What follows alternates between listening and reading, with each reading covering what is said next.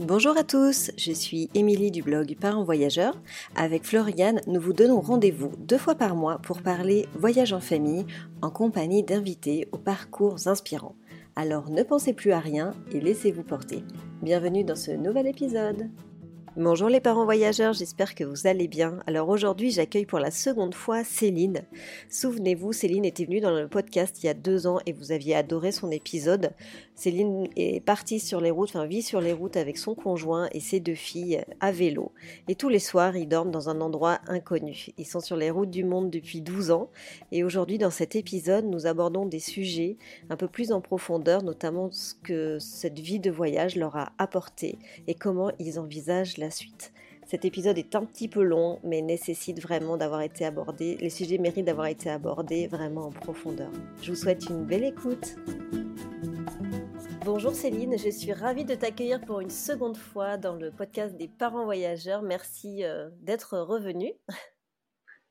Bonjour, merci beaucoup Émilie de me réinviter euh, sur ton podcast. Je suis aussi super contente euh, d'être avec toi aujourd'hui.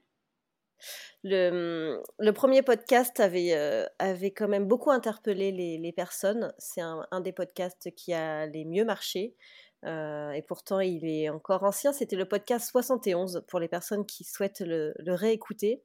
Euh, il était absolument fascinant. Enfin, je pense que tous ceux qui ont écouté sont, ont été complètement captivés par tes propos. Et, c'est pour ça que je suis très heureuse de, continuer, en fait, de, de t'interviewer une nouvelle fois et avoir un peu la, la suite des événements et on va aborder deux sujets qui sont euh, assez, assez forts, notamment le lien avec la nature et la relation avec ses propres peurs. donc j'ai hâte d'écouter tout ça. Alors est-ce que dans un premier temps, tu pourrais rapidement te représenter pour les personnes qui n'ont pas écouté le premier épisode? D'accord. Alors, je suis, euh, je m'appelle Céline, je suis anthropologue, je suis nomade, euh, je suis aussi coach de vie, conférencière et écrivain. Et en fait, euh, surtout, ça fait plus de 12 ans que nous vivons en famille sur nos vélos, c'est-à-dire que nous sommes nomades à vélo la majeure partie tout le temps et, et on vit chaque jour sous tente. Donc vraiment l'idée c'est de c'est vraiment d'aller à la rencontre euh, à la fois euh, des territoires extérieurs, euh, de, la, beauté des paysages, à la fois des cultures du monde, mais surtout ce qu'on s'est rendu compte, c'est qu'on allait surtout aller explorer nos, les terres inconnues qui sont en nous. Donc voilà pour une petite présentation rapide de, qui on est. L'idée vraiment, c'est qu'en fait, tout, ce que l'on dit va être inspiré vraiment de ces, majoritairement, disons, de ces 12 années d'expérience de nomadisme euh, à travers le monde, dans, plus de 40 pays. Euh. et puis, ben, comme pour faire court, ça fait, ça fait plus de 80 000 km qu'on route à vélo sur quatre continents. Et puis, nos deux filles sont nées en cours de route. Donc, Naila, aujourd'hui, elle a 9 ans. Et puis, Phoebe, notre, notre deuxième fille, elle aura 5 ans tout prochainement. Et, et Xavier est le papa. C'est un truc de dingue. Alors j'invite vraiment, vraiment les, les personnes à écouter le premier euh, où du coup tu expliques tout, comment, comment tu es devenue maman sur les routes, euh, comment tu as ressenti ta grossesse. Enfin, je, j'invite vraiment les personnes à aller réécouter ce premier épisode pour vraiment euh, remettre tout dans le contexte parce que c'est une histoire complètement incroyable. Alors là, la première question qui me vient, c'est que s'est-il passé depuis notre dernière entrevue. Alors c'était à peu près au moment du confinement, vous étiez euh, en pause un peu forcée euh, au Canada, euh, quasiment deux ans, plus ou moins, plus ou moins deux ans. Alors qu'est-ce qui s'est passé depuis ces, deux dernières années? Ouais. Alors on a, on a vraiment traversé. Bah, on était quand la dernière fois qu'on s'est parlé, on était au Québec et puis après on est resté encore tout à bah, plusieurs mois en fait au Canada. Donc on a traversé toute la partie à l'est du Canada. Donc on était au Québec, après on était euh, au Nouveau-Brunswick, en Nouvelle-Écosse. on a vraiment traversé toute cette partie euh, est. On a été explorer un peu les terres qu'on n'avait pas encore explorées tout à l'est du Canada. Et puis c'était vraiment intéressant parce que cette partie à l'est du Canada, c'était une partie qui était, euh, qui était beaucoup plus dans la lenteur. En fait, euh, il y, a beaucoup de gens au Canada qui vont rechercher vraiment cette cet aspect euh, lenteur, cette euh, recherche de reconnexion à la nature. Et puis c'est ce qu'on a pu vivre nous aussi en parallèle. Alors ça faisait quelque chose, ça faisait longtemps qu'on le vivait, mais ça a réactivé encore plus fortement ça. Et surtout, on s'est rendu compte à quel point au Québec, en fait, quand on arrivé au Québec, ça nous a vraiment surpris parce que tout le monde nous parlait de déficit nature. Puis nous, ça nous semblait complètement incroyable qu'au Québec, donc euh, au Canada, dans un des pays les, les, moins peuplés au monde, on nous parle de déficit nature, alors que nous, on avait passé tout notre temps dans la nature au Canada. Ça paraissait irréaliste.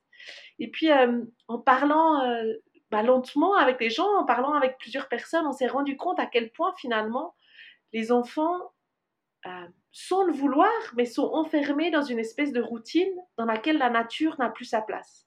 Parce que ben il y a les trajets jusqu'à l'école, il y a les temps à l'école, il y a les temps euh, de, où on va manger, en fait, qui seront toujours euh, soit au niveau de l'école ou bien soit à l'intérieur. Il y a les temps après extrascolaires où il faut, ben, où il y a la volonté d'aller faire du piano, des, des, cours extrascolaires, donc des cours de musique ou des cours de sport, du hockey, de la danse. Puis en fait, toutes ces activités, avec les devoirs, font que les enfants ont plus la possibilité d'aller simplement jouer à l'extérieur, en pleine nature, dans des jeux qui sont libres. Et puis bah, ça, ça nous, a, ça nous a vraiment questionné en se disant, «Ah, c'est incroyable en fait, même quand on est entouré de nature, en fait, on n'a plus forcément accès à cette nature. On ne se donne plus l'autorisation parce que nos vies sont tellement remplies de choses, on a tellement besoin de remplir nos vies qu'il n'y a plus de moments vides où on peut aller simplement se reconnecter à la nature. Et du coup, au Canada, ils sont vraiment en train de tirer la sonnette d'alarme en disant, mais là, il y a vraiment un problème pour les enfants. Parce qu'en fait, la nature, ils sont en train de. Il y a vraiment beaucoup, beaucoup de recherches qui se font actuellement, justement, au niveau des bienfaits de la nature, pour dire à quel point c'est important pour l'enfant, pour développer simplement déjà ses sens. Ça aide l'enfant à développer son ouïe, ça aide l'enfant à développer son odorat, ça aide l'enfant à développer ses yeux. D'ailleurs, euh, j'ai été euh, surprise d'entendre euh, que certaines recherches disaient qu'actuellement, la forme des yeux est en train de changer. Donc, nos yeux deviennent, ils ont perdu leur ovoïde, ils deviennent plats un petit peu. Et puis ça, c'est parce qu'en fait, on n'a pas assez de, lumière naturelle. La lumière artificielle, elle, fait ça. Et que du coup, ils sont en train de montrer que pour garder notre ovale de nos yeux, il faudrait un minimum de 3 heures par jour à l'extérieur. Et dans notre société, c'est énorme, trois heures par jour pour les enfants. Combien d'enfants aujourd'hui passent trois heures par jour? Si on compte même tout, euh, en comptant même les vacances où on passait peut-être plus de temps en, en, nature ou les vacances de ski, etc., on n'arrive pas à ces trois heures par jour. Mmh. C'est clair, on en est loin. Et du coup, je trouve que c'est très intéressant d'aller revoir, d'aller vraiment euh, voir à quel point aussi ça aide pour la motricité. Alors, ils ont vraiment, euh, pour aller chercher des nature, il y a vraiment beaucoup, beaucoup d'informations qui viennent là-dessus par rapport à, tout ce que ça amène, en fait, le fait d'être en nature, par rapport à la motricité fine, par rapport à la force, par rapport euh, à... Simplement au fait de considérer la vie comme toujours, qu'en fait, quand on va en nature, on est toujours en train d'explorer on va aller explorer, puis on va se rendre compte que parfois, ben, on perd l'équilibre. On va grimper, puis tout d'un coup, on doit sauter du tronc, on se fait mal, etc. Donc, il y a toujours cet, équilibre, cette recherche d'équilibre et ce déséquilibre. Et puis, la vie, c'est ça, en fait. C'est toujours une recherche d'équilibre et un déséquilibre. Et du coup, la, nature, elle est toujours en train de nous réamener, en fait, à, au-delà de ce qu'on sait qu'elle voilà, qu'elle nous apaise, de ce que, ce que les Japonais appellent aussi euh, shirinyoku, donc euh, les bains de forêt et, tout ce que ça apporte au niveau, on, commence à le connaître, au niveau émotionnel, tout le bienfait que ça apporte, mais il y a encore quelque chose de beaucoup plus vaste qu'on a un peu perdu. Mm. Et, euh, et, comment, et comment ils ont comment ils mettent en place du coup ils se sont rendus enfin ils ont fait ce constat et, et, et quelles sont les choses qui vont qui comptent mettre en place pour remédier à ça? Alors c'est un constat qui est un peu, c'est à la fois quelque chose qu'ils ont découvert il y, a, il, y a, il, y a, assez longtemps, mais c'est quelque chose qui commence vraiment réactiver, si on veut bien, c'est au centre de la discussion maintenant. Donc, ils sont en train de chercher des formules. Alors, par exemple, Naila et Phoebe ont pu faire partie d'écoles à la forêt. Et du coup, alors elles n'en avaient pas vraiment besoin, mais c'était sympa pour elles parce qu'elles pouvaient faire des liens avec d'autres enfants euh, et puis ben, justement euh, s'immerger là-dedans.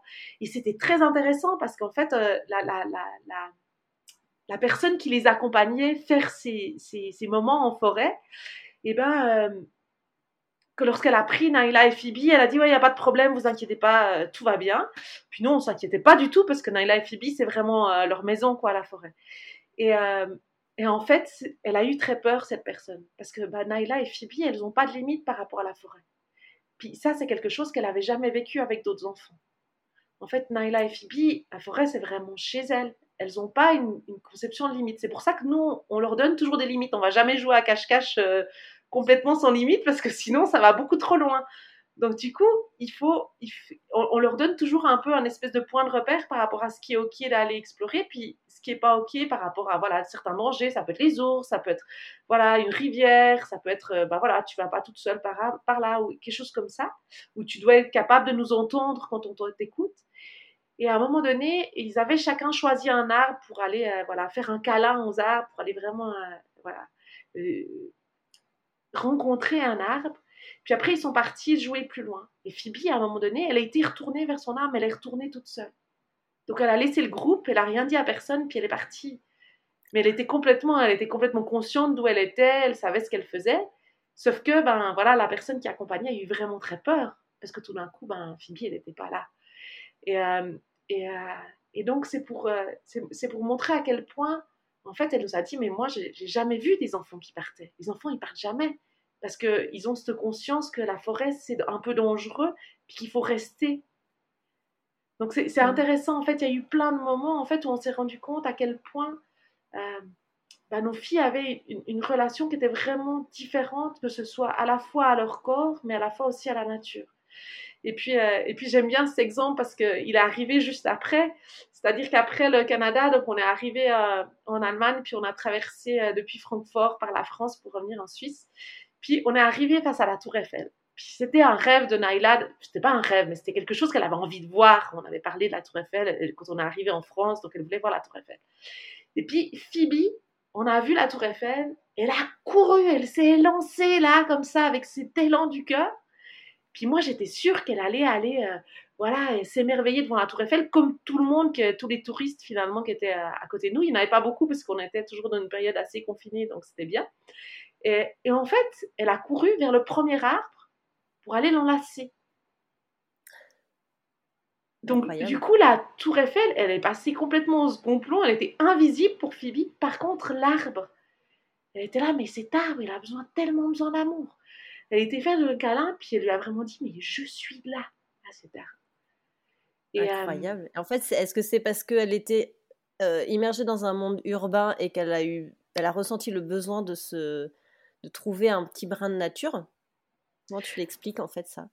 Je pense que c'était non, je pense que c'est l'arbre qui avait besoin lui d'être mmh. reconnu. Et je pense que, que, effectivement les arbres euh, en, en, nature c'est aussi intéressant. Alors ça c'est quelque chose d'intéressant aussi. On a vécu euh, dans le Grand Nord au Canada avec une lumière. Euh, vu qu'on était très très au nord, on avait une lumière de 24 heures. Ce qui fait qu'on était immergé de lumière toute la journée. Et euh, alors c'est extraordinaire parce qu'on a une énergie sans fin qui est, qui, est, qui est fabuleuse et puis qui nous emmène à vraiment pouvoir euh, faire des choses extraordinaires. Euh, nos filles, elles étaient incapables de dormir à 11 heures du soir, elles étaient complètement surexcitées sous la tente là, c'était impossible, les, les coucher, c'était parfois, on était épuisés quoi, en même temps d'être complètement voilà gorgés d'énergie. Mais en fait, ce cycle dans le Grand Nord, il passe par un cycle de pleine lumière et par un cycle de noirceur. Ce qui fait que on peut vivre ce cycle de pleine lumière aussi parce qu'on vit la noirceur qui fait que nos corps peuvent se reposer. Et puis, ben, quand on est tout le temps inondé de lumière, et eh ben, c'est plus possible. un jour, on est, euh, on est arrivé, euh, quelqu'un nous a accueillis chez lui, puis ils ont juste fermé les stores. Ils avaient des stores noirs, vraiment, comme ils appellent des blinds, donc euh, complètement opaques. Eh, mais ça fait tellement de bien, nos corps se sont reposés pour une fois où vraiment on sentait qu'il y avait besoin d'un peu de, noir. Alors, on aurait pu attendre l'hiver, mais là, juste cette nuit-là, ça fait tellement de bien. Et du coup, je me suis rendu compte à quel point, pour les arbres qui sont en ville, cette lumière constante de non-repos doit les affecter aussi, même si c'est pas la lumière, même si c'est pas la lumière réelle, enfin c'est la lumière artificielle. Et donc, euh, donc je pense que, que Phoebe, elle a vraiment ressenti le besoin de cet arbre en fait, le besoin d'être euh, voilà d'être relié à quelque chose, le besoin d'être reconnu, d'être entouré. Donc euh, c'était ouais c'était c'est voilà c'est vraiment assez fou et, et, et ce qui nous, me fascine le plus finalement par rapport à ce qu'on vit, c'est en fait le, la relation que nos filles ont à la nature par rapport à, la, à vraiment une forme de gratitude. Comme on passe tellement de temps en pleine nature, elles, ont, euh, elles vont vraiment aller remercier parfois le soleil parce qu'il est là et qu'il les réchauffe. Elles vont remercier le vent des fois parce qu'il les pousse, puis du coup on, se fait pousser par le vent en vélo, puis c'est super agréable. Donc elles vont vraiment dire merci, mais c'est un merci qui est vraiment sincère, qui vient du fond du cœur. Elles vont remercier euh, parfois juste l'arbre qui leur offre de l'ombre parce qu'elles ont tellement chaud puis que c'est tellement agréable de se retrouver à l'ombre. Et en fait, quand on arrive à entrer dans cette gratitude par rapport à des éléments qui sont tout simples, qui nous apportent, euh, ben, parfois c'est de l'eau, hein, c'est source de vie, donc juste de, trouver la rivière qui va nous donner de l'eau, et eh ben c'est vraiment c'est, à la fois une petite chose et à la fois c'est quelque chose de grand vu que ça nous permet de pouvoir vivre et de nous désaltérer. Et du coup, elles ont cette relation-là à, à la nature et, et elles se sentent faire partie du coup. Elles ont cette elles notion. Se intégrées, ouais, intégrées, totalement. Et c'est quelque chose que je, pense qui, qui qu'on a un peu perdu.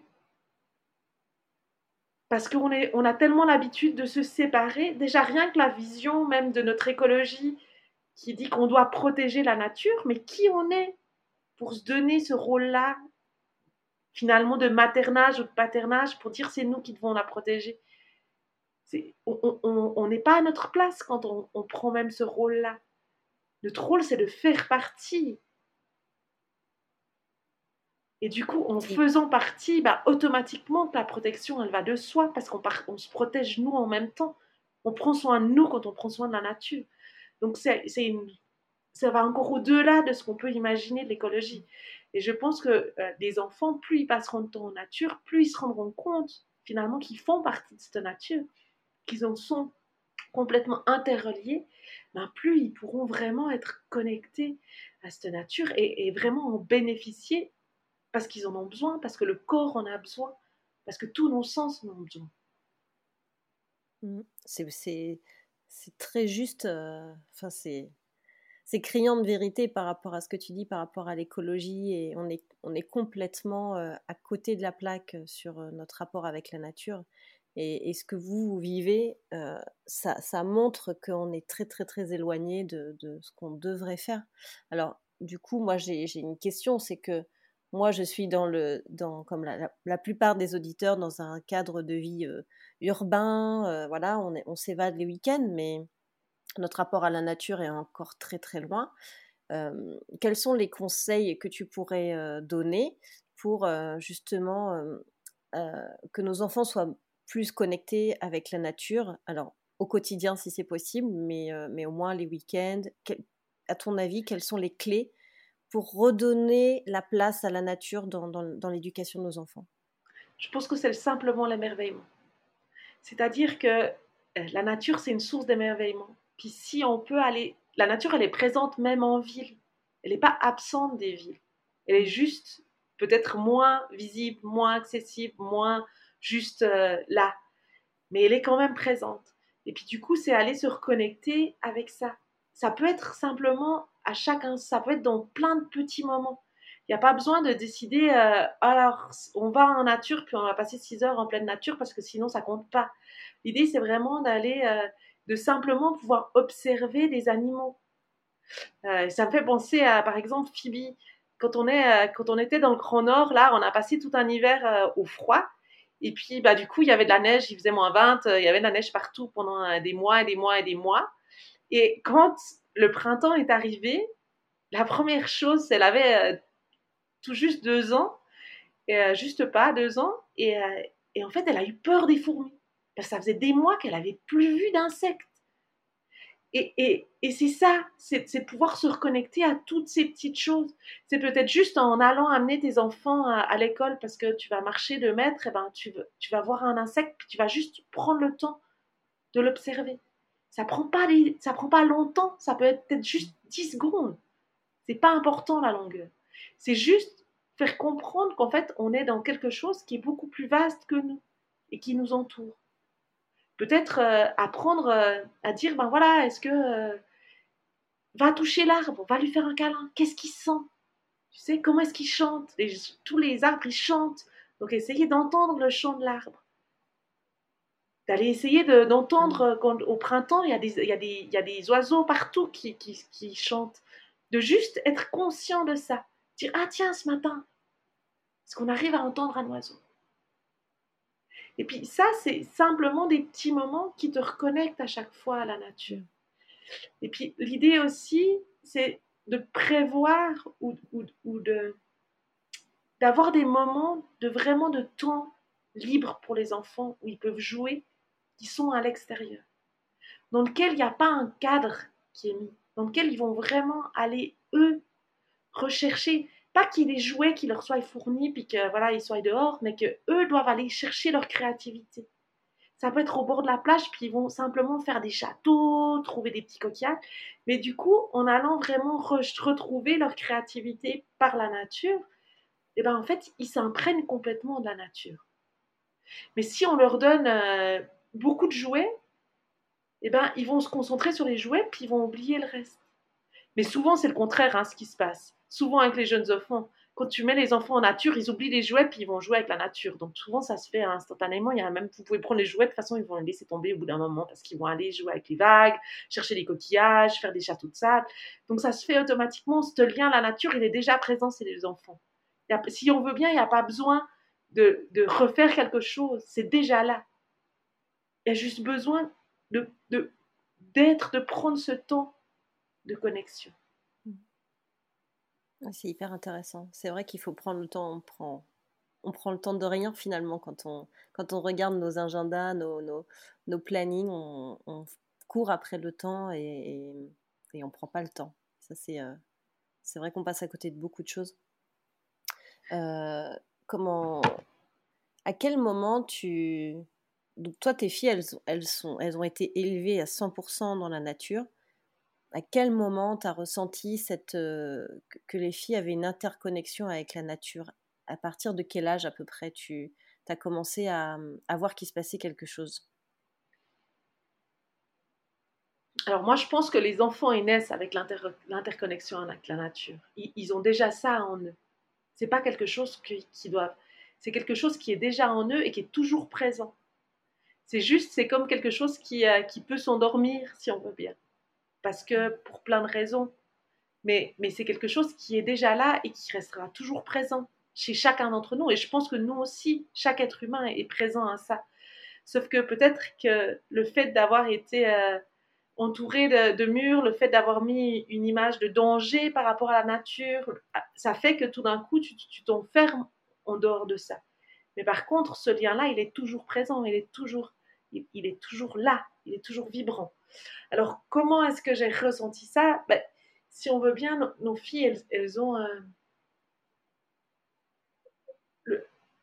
le, fait d'avoir vécu tellement de temps sous tente, le fait d'avoir euh, de, ne pas leur avoir mis de, de pampers parce que ben voilà on faisait l'hygiène naturelle infantile, le fait de, qu'elles aient goûté de la terre de tous les pays, le fait que tout ça participe en fait à, cette relation. Mais je pense que le, la en fait, le, plus gros, la plus grosse chose, c'est qu'on a passé vraiment beaucoup, beaucoup de temps. Ça a été un choix. en fait, ça a été un appel. On a vraiment eu l'appel des terres sauvages.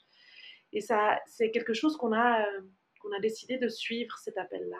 Donc, on a passé énormément de temps dans le Grand Nord, même qu'en vélo, ben, c'est ce qu'on évite en général quand on est à vélo.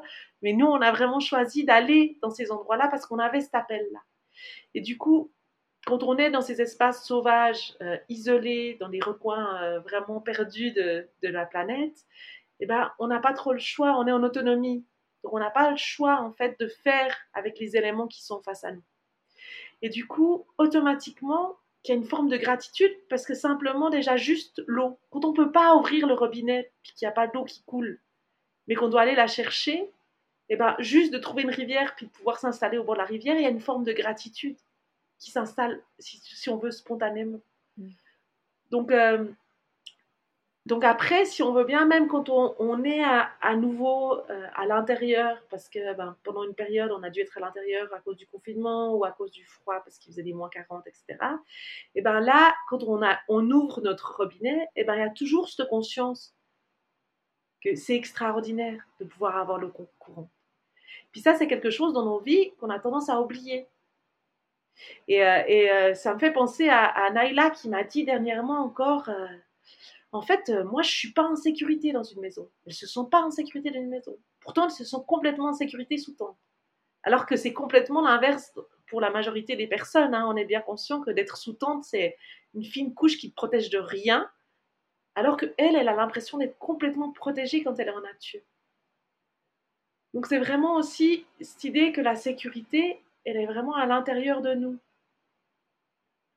Donc, de pouvoir être dans ces espaces sauvages, isolés, dans des endroits comme ça, ben, on n'a pas le choix finalement d'aller puiser dans cette sécurité intérieure pour pouvoir le vivre, d'aller faire confiance à la vie, d'aller vraiment euh, s'ouvrir à ce que la vie a à nous offrir.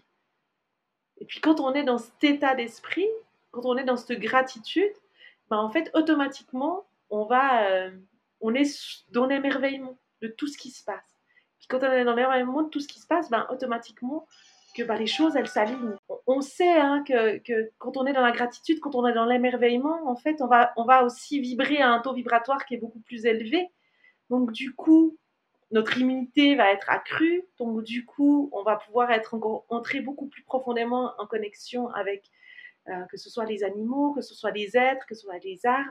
Et du coup, ben, voilà, nos perceptions vont s'affiner et on va avoir euh, vraiment une, communication encore beaucoup plus subtile avec euh, tout ce qui nous entoure.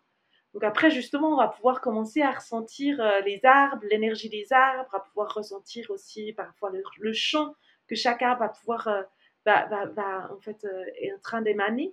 Et donc, du coup, bah, toutes ces, perceptions, elles s'affinent.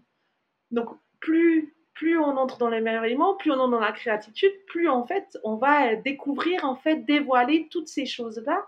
Et puis, plus on aura envie d'aller encore chercher plus loin. Justement, tu, parlais de l'immunité, mais comment vous gérez la, gestion des, maladies infantiles? Parce que bah, un enfant reste un enfant. Est-ce qu'un enfant en pleine nature ne tombe jamais malade Comment vous faites? Vous utilisez la nature? Comment vous, comment vous gérez en fait? Alors pour nous, chaque maladie, c'est vraiment un message du corps. Donc au-delà de, la maladie, il y a vraiment un message qui vient signifier quelque chose. Donc, à chaque fois qu'il y a un mal-être, on va vraiment aller chercher quel est le message du corps. Qu'est-ce que le corps est en train de nous dire à ce moment-là? Et puis, et puis, euh, et puis ben, par rapport à ça, on va essayer, on va apporter un rééquilibrage, si on veut, au niveau du corps. Donc, le corps, il essaie toujours hein, de trouver son équilibre. La loi, c'est l'équilibre. Donc, quand on a un déséquilibre, l'idée, c'est d'aller faire en sorte pour que le corps puisse aller retrouver son équilibre que le corps arrive à la guérison. Donc nous, on a vraiment une vision un petit peu euh, euh, dans l'idée d'aller soutenir le corps pour qu'il puisse arriver à sa propre guérison. Alors comment est-ce qu'on fonctionne? Alors oui, effectivement, on a une médecine, on a une trousse euh, d'urgence au cas où on a des accidents, etc. Moi, je suis formée en médecine de premier secours. et c'est quelque chose que, qui m'intéresse aussi énormément, la, médecine. Et et on a des contacts avec des médecins urgentistes en, Suisse avec lesquels euh, on, peut les contacter en cas d'urgence. Il rigole. Euh, on a fait dernièrement des conférences justement, puis il était présent, puis il a vraiment rigolé parce que c'est une question qui revient souvent dans les conférences. Et, lui, il a dit Mais en fait, euh, j'aurais préparé une super trousse d'urgence et ils l'ont jamais ouverte en 12 ans. Et, et c'est vrai que bah, nous, ce qu'on va faire, c'est qu'on va vraiment aller chercher. Alors, bah, déjà, euh, Naila et Phoebe, je les ai allaitées pendant six ans, ça veut dire trois ans chacune. Et on sait que l'immunité, elle passe à travers le corps de la, maman. Donc mon immunité est transférée à, à Naila et Phoebe pendant les premières années, pendant les années d'allaitement. Donc déjà, ça permet de soutenir vraiment l'immunité. Ensuite, ben, comme j'ai dit, elles ont goûté de la terre de tous les pays, donc elles ont été euh, vraiment euh, sensibilisées à plein de choses différentes. Quand on était en Thaïlande, Naila, elle prenait des bains. Alors, c'était bien rigolo. Elle avait, euh, elle avait six mois, on la mettait dans un petit bidon comme ils font là-bas, dans un seau d'eau, quoi. Et, et, là, on devait lui expliquer que ça, c'est de l'eau qu'on ne boit pas. Il y a de l'eau qu'on boit, puis il y a de l'eau qu'on ne boit pas. Mais un enfant euh, de 6, 7, 8 mois, il comprend pas qu'il y a de l'eau qu'on boit, puis il y a de l'eau qu'on boit pas. C'est de l'eau. Donc du coup, euh, notre fille, euh, bah, quand elle était allaitée, c'est sûr, elle a bu plus d'eau non potable que d'eau potable, parce qu'en fait, elle était toujours en train de, boire l'eau des bains, etc. Donc voilà, elle a bu plus d'eau non potable, quoi. Et, et elle, elle a jamais été malade par rapport à ça. Donc l'idée, c'est que c'est vraiment d'aller voilà, d'aller soutenir notre équilibre naturel. Et puis ben là, on va utiliser justement que ce soit de la lumière, que ce soit des huiles essentielles, que ce soit des plantes. On a appris aussi à utiliser beaucoup de plantes euh, avec ben, ce qu'on a appris, que ce soit des peuples autochtones ou bien des, peuples qu'on a rencontrés, donc des, traditions en fait dans les, pays qu'on voyage. Mais, souvent, en fait, c'est à la fois ben, les plantes, à la fois les huiles essentielles, à la fois la lithothérapie aussi, donc des pouvoirs des pierres. Et puis, bah, c'est aussi la communication qu'on a, notre communication intuitive qu'on a avec nos corps.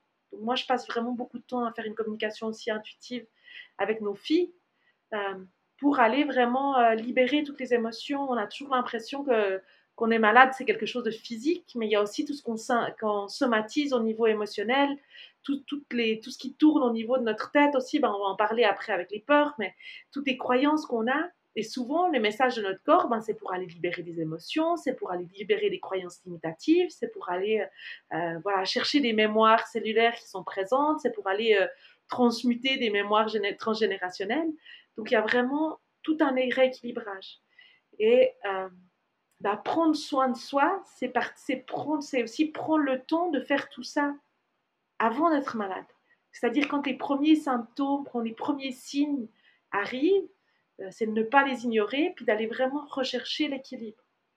Et on passe justement du temps à aller vraiment euh, nourrir cet équilibre-là.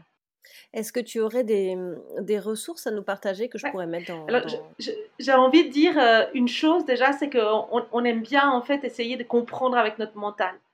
Et puis bah, souvent, il ne faut pas essayer de comprendre. Alors ce qui serait intéressant, c'est d'aller dans un endroit où il y a plein d'huiles essentielles, puis de prendre sa main gauche, qui est la main de l'intuition, puis d'aller sentir quelle huile nous appelle. Et puis juste de pas essayer de lire les étiquettes, de juste prendre une huile. La même chose avec les pierres, d'aller voir la voilà, il y a une pierre qui va nous appeler. Et sentir la pierre qui nous appelle, de la prendre, puis de la porter, d'utiliser. Et puis ben là après, ça peut être intéressant d'aller voir, ok, en fait, elle est pourquoi cette pierre? Puis souvent, vous verrez qu'il y, a, souvent, euh, c'est parfaitement en lien avec euh, ce que vous êtes en train de vivre sur le moment. Mais il n'y a pas besoin d'aller chercher l'info pour aller trouver la pierre. On peut aussi aller vraiment vers l'intuition, puis dire que la pierre qui est juste pour nous va arriver à nous.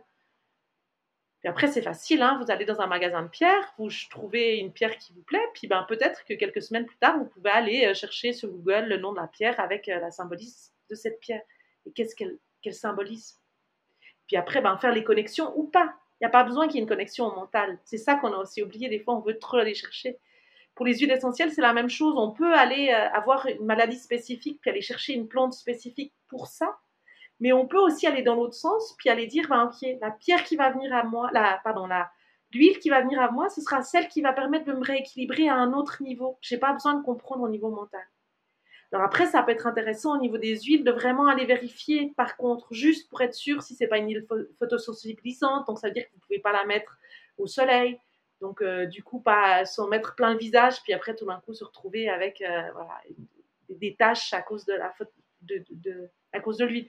Les huiles essentielles, il faut toujours aussi, euh, ce qui est vraiment très important à savoir, c'est savoir quelle huile on peut vraiment mettre sur la peau, quelle huile on peut ingérer. Il y a vraiment des huiles qu'on peut ingérer, d'autres qu'on peut pas, d'autres qu'on peut mettre sur la peau, d'autres qu'on peut pas. Donc vraiment savoir s'informer par rapport à ça, comment l'utiliser. Et surtout toujours les, euh, diluer dans de l'huile, soit l'huile d'amande douce, une huile euh, de base en fait, pour pas les mettre pures sur la peau. Mais ça, ça c'est des informations qui sont faciles à trouver. l'idée, c'est vraiment de faire le chemin inverse. On a, euh, moi, j'ai vraiment appris quelque chose j'ai toujours adoré en fait apprendre, faire euh, des formations. J'avais une facilité extraordinaire à apprendre, à mettre des informations euh, dans la tête à une rapidité folle. Donc, ce qui m'a vraiment aidé à voilà pouvoir faire des études euh, assez rapidement et puis à pouvoir faire plein d'autres choses en même temps que je faisais mes études.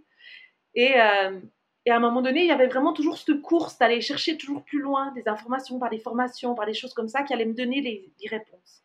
Et puis à un moment donné, j'ai choisi, et ça a été aussi en phase avec finalement, juste après que j'ai choisi ça, ben, je me suis retrouvée à partir nomade euh, pour aller justement expérimenter, mais de choisir d'arrêter d'aller chercher des informations à l'extérieur de moi, mais vraiment d'aller les chercher à l'intérieur de moi.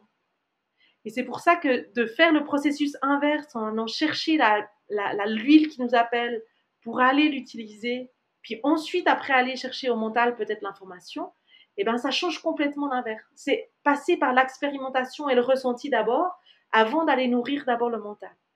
Et ça, je trouve que c'est intéressant comme processus. Carrément, l'approche est très très intéressante. Mais après, c'est vrai que autant sur des sujets comme euh, euh, les huiles essentielles et tout ça, c'est assez physique, mais euh, tout ce qui est intuition, c'est quand même quelque chose qui est très difficile en fait à, à développer, à appréhender comment tu, c'est quoi l'approche que tu as par rapport à l'intuition? Tu vois, tu parlais de la main gauche, bon bah il faut le savoir, tu vois. Et comment tu, tu sais, c'est, quand même très subjectif. Alors l'intuition, en fait, c'est quelque chose qu'on peut développer. Euh, on a tous hein, l'intuition, elle est tous présente en nous. Sauf que c'est un petit peu euh, comme quand on fait du calcul mental. Plus on en fait, plus vite ça va, quoi. Euh, par contre, on arrive tous à calculer mentalement. Mmh. Et, et l'idée, c'est que l'intuition, c'est vraiment d'aller rechercher cette intuition. Alors, l'idée, c'est d'aller s'écouter, d'être à l'écoute de cette intuition, puis d'après, de se rendre compte. Euh, souvent, on oublie de la valider. C'est-à-dire qu'on on arrive à se dire, OK, on reçoit l'intuition, c'est genre, euh, ouais, peut-être qu'aujourd'hui, ce serait pas top de manger ce gâteau. Tu sais, tu le sens, tu te dis, bof, mais tu le manges quand même pour faire plaisir. Puis après, tu te dis, je savais, j'aurais pas dû manger ça. Là, souvent, on le fait. On dit je me suis pas écouté. Par contre, on fait pas souvent dans l'autre sens. C'est-à-dire quand mm. on s'est écouté, on se dit rarement ah tiens je me suis écouté puis ça a vraiment marché. Donc l'idée c'est d'aller revalider en fait, reconfirmer les intuitions qu'on a. Parce que plus on va les confirmer, même si elles ne se confirment pas toujours dans le temps, hein, des fois il faut un laps de temps pour qu'elles se confirment notre intuition.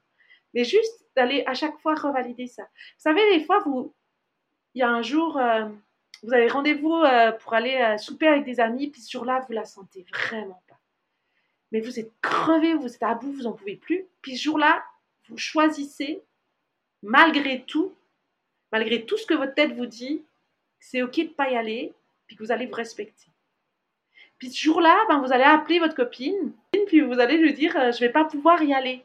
Je ne vais, je vais pas pouvoir venir, venir aujourd'hui chez toi vous allez lui dire, bah voilà, euh, je, ne peux pas venir aujourd'hui.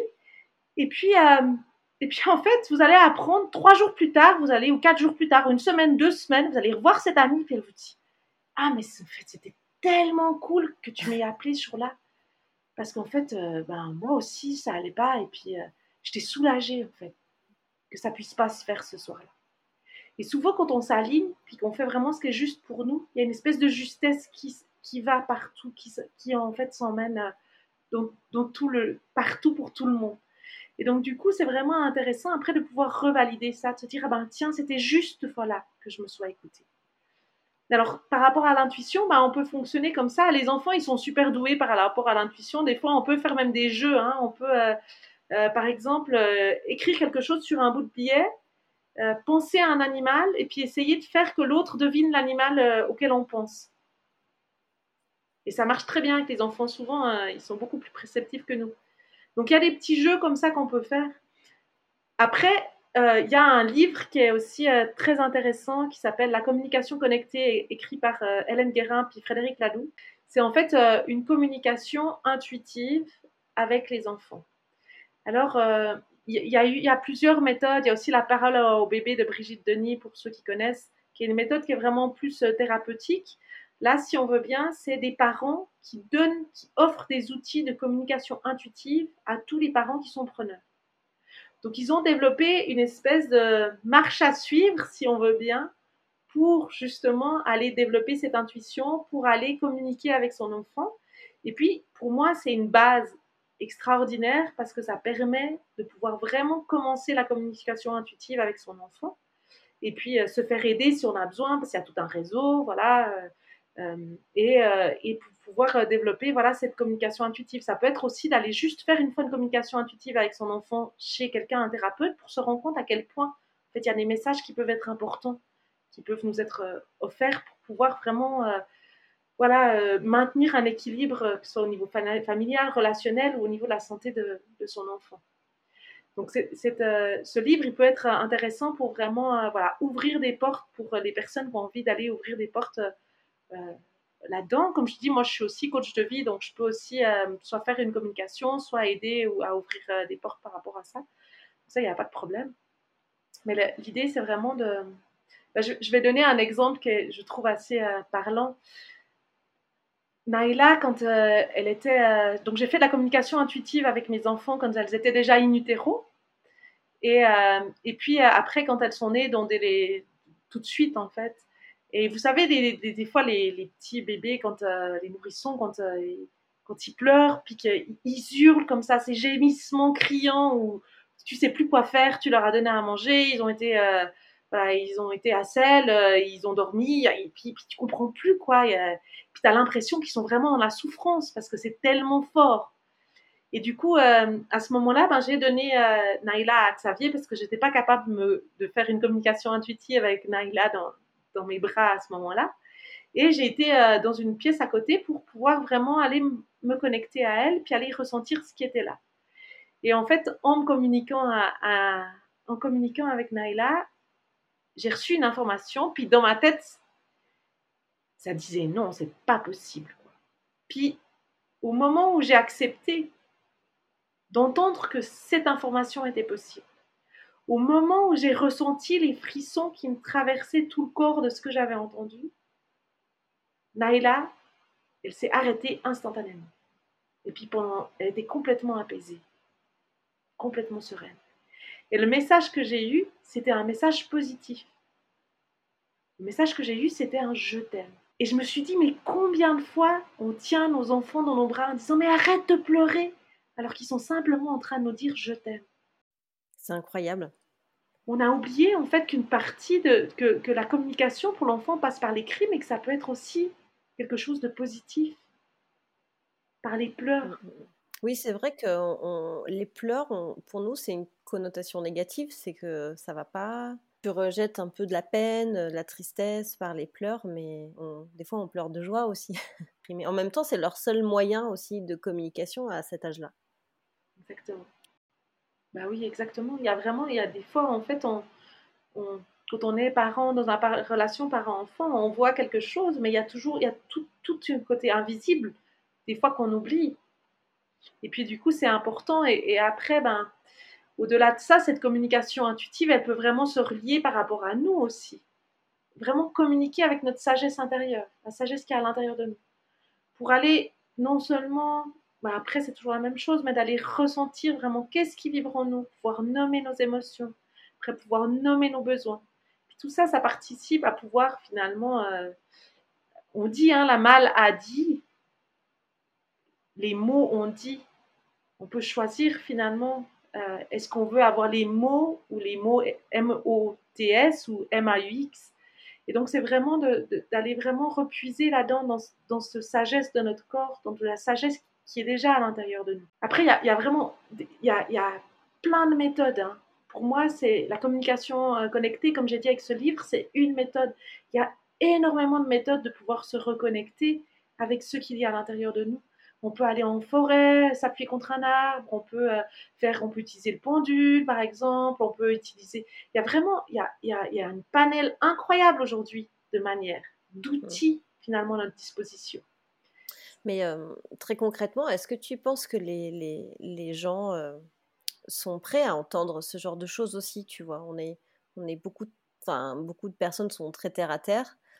Et là, on va un peu sur du, un peu de l'au-delà, de l'invisible et des énergies et des forces qu'on a qu'on ne perçoit pas, enfin qu'on ne peut pas toucher. Est-ce que tu, tu, penses que les gens sont prêts à entendre ça et, et aller vers ça? Je pense que chacun peut choisir son chemin. C'est ok. C'est pour moi, il n'y a pas de, il a pas de, c'est pas quelque chose. Euh, chacun peut choisir d'être, d'entendre ou de ne pas vouloir entendre ce message-là. Et c'est OK. Simplement, mm. euh, je suis sûre que tout le monde a fait une fois l'expérience de penser à quelqu'un et que quelques heures, quelques minutes, quelques jours plus tard, soit il reçoit un coup de téléphone, soit il croise dans la rue. En fait, notre monde, il est fait d'invisibles. Il y a plein de choses qu'on n'arrive pas à expliquer. Et heureusement, c'est génial, moi, je trouve. Encore euh, au Québec, on nous disait que voilà, les, les, les, grands. Euh, on ne sait pas encore où les, les rorquals communs, euh, les mâles, en fait, ils passent l'hiver. On ne sait pas, ils disparaissent, quoi. Ils sont encore jamais été. ils savent, ils savent pas. je trouve que c'est génial. Ils avaient envie de faire une recherche, j'avais envie de dire, mais non, mais c'est inconnu. C'est extraordinaire de ne pas savoir. On, on, sent bien finalement quand on vit des émotions, elles sont invisibles. Vous savez, vous rentrez dans une pièce euh, où il y a eu euh, des gens qui se sont engueulés, euh, un couple qui s'est vraiment, voilà, ça a été hyper fort, il y a eu beaucoup de colère qui a été déchargée. Vous entrez dans la pièce, vous le sentez, vous le percevez. Il n'y a pas besoin de, voilà. Donc, donc en fait, on est tout le temps en train de fonctionner avec l'invisible. C'est vrai. C'est pas quelque chose de nouveau malgré nous, c'est en nous et effectivement, c'est soit on accepte de le voir et de le ressentir, ou soit on, on fait le choix de, de, de le laisser passer euh, sans, sans, prêter attention en fait. Exactement. Mais par contre, ben, pour ceux qui ont envie d'ouvrir cette porte, ça peut être une porte qui peut ouvrir sur plein d'autres choses. Et puis, et puis voilà, puis c'est une découverte, et puis c'est une exploration. Et puis c'est ça qui est génial, finalement, on est mm. toujours en train d'explorer tout le temps. Il n'y a pas besoin d'être nomade 12 euh, ans à travers le monde pour explorer. On est toujours en train d'explorer, chacun quelque chose. Et, voilà, simplement, c'est une porte d'exploration qui peut s'ouvrir ou pas. Alors du coup, euh, tu, tu, fais une très très belle transition. Je voudrais qu'on avance aussi un peu sur le sujet de la peur et, on y vient. Est-ce que tout ce que tu as appris pendant ces, ces, 12 ans de voyage, quand tu es, parti, tu n'avais pas tellement cet état d'esprit-là? Tout ça, c'est arrivé euh, pendant le voyage, en fait, euh, toute cette ouverture sur le monde, cette euh, interconnexion, ou tu avais déjà une sensibilité déjà avant de partir? Alors, j'avais déjà une sensibilité avant de partir. Par contre, euh, j'aime bien rigoler en disant que je suis passée de la théorie à la pratique. C'est-à-dire que j'avais tous les outils théoriques, mais par contre, ben voilà, de pouvoir camper sur les routes du monde avec ces deux filles, c'est pas la même chose. La sécurité intérieure, elle n'est pas la même que quand on est dans une maison à l'intérieur la notion de, OK, pour être en sécurité, il faut que je nourrisse vraiment la sécurité intérieure qui, est en moi, et eh ben, euh, elle est voilà, c'est un pas en plus. C'est la pratique. C'est vraiment finalement de pouvoir faire ce que je dis et dire ce que je, fais. Et donc, du coup, euh, tout, ce que, tout ce que j'explique ici, c'est toutes des choses que nous, on a expérimentées, qu'on a vraiment éprouvées, qu'on a expérimentées et qu'on a utilisées et qui fonctionnent pour nous. Donc, ça veut dire que c'est quelque chose qui est vraiment basé de l'expérimentation. Même si ça sort de, finalement de, des choses qu'on avait compris au niveau théorique avant ou mental, et eh ben après, c'est quelque chose qu'on a vraiment expérimenté dans nos cellules, qu'on a vraiment été recherché. Et du coup, ça, ça, ça, ça, ça amène, si on veut bien, à quelque chose de complètement, euh, de complètement différent parce que du coup, ben, ben c'est plus juste. Euh, c'est quelque chose qu'on peut toujours exemplifier par des exemples concrets de ce qu'on avait. Est-ce que vous avez eu peur de partir le jour où vous êtes parti en vélo, où tu as, rejoint ton conjoint? Est-ce que tu avais cette peur? Tu arrivais à l'appréhender? Comment vous arrivez à gérer ça? Parce que la peur, déjà vous avez fait un, voyage, enfin vous êtes permanent en voyage, mais c'est quand même quelque chose qui peut faire peur aux gens. Mais dormir tous les soirs dans un lieu que vous ne connaissez pas, la peur, elle est au quotidien en fait pour, pour vous, enfin en tout cas de notre point de vue. Donc comment vous la gérez cette peur au quotidien? Alors ça c'est très intéressant. Alors la peur, déjà la première chose, je vais, bah, vais peut-être raconter déjà le départ, puis comme ça ça va euh, peut-être résonner aussi par rapport à, à, faire ce premier pas. Il y a vraiment, alors nous chaque jour en fait on ouvre la toile de notre tente et on va plonger dans l'inconnu parce qu'on ne sait jamais on va dormir le soir même. Donc il y a vraiment un plongeon constant dans l'inconnu. Et puis ça, c'est quelque chose qu'on a appris à apprivoiser. Mais c'est quelque chose qui est difficile. Si euh, faire le premier pas, c'est ça qui est le plus difficile. Tous les gens qui viennent vers, euh, nous, qui viennent nous rencontrer pour justement euh, aller vraiment faire ce qui vibre en eux, créer leur projet, le premier pas, c'est tellement dur. C'est tellement dur d'aller faire ce pas dans l'inconnu. Et puis en plus, l'humanité, là, elle est un petit peu poussée à ça. Parce qu'avec ce, qui s'est passé, la situation mondiale, c'est un peu comme si le futur, il nous échappait tous. Donc c'est comme si on était un peu euh, poussé à aller plonger dans l'inconnu.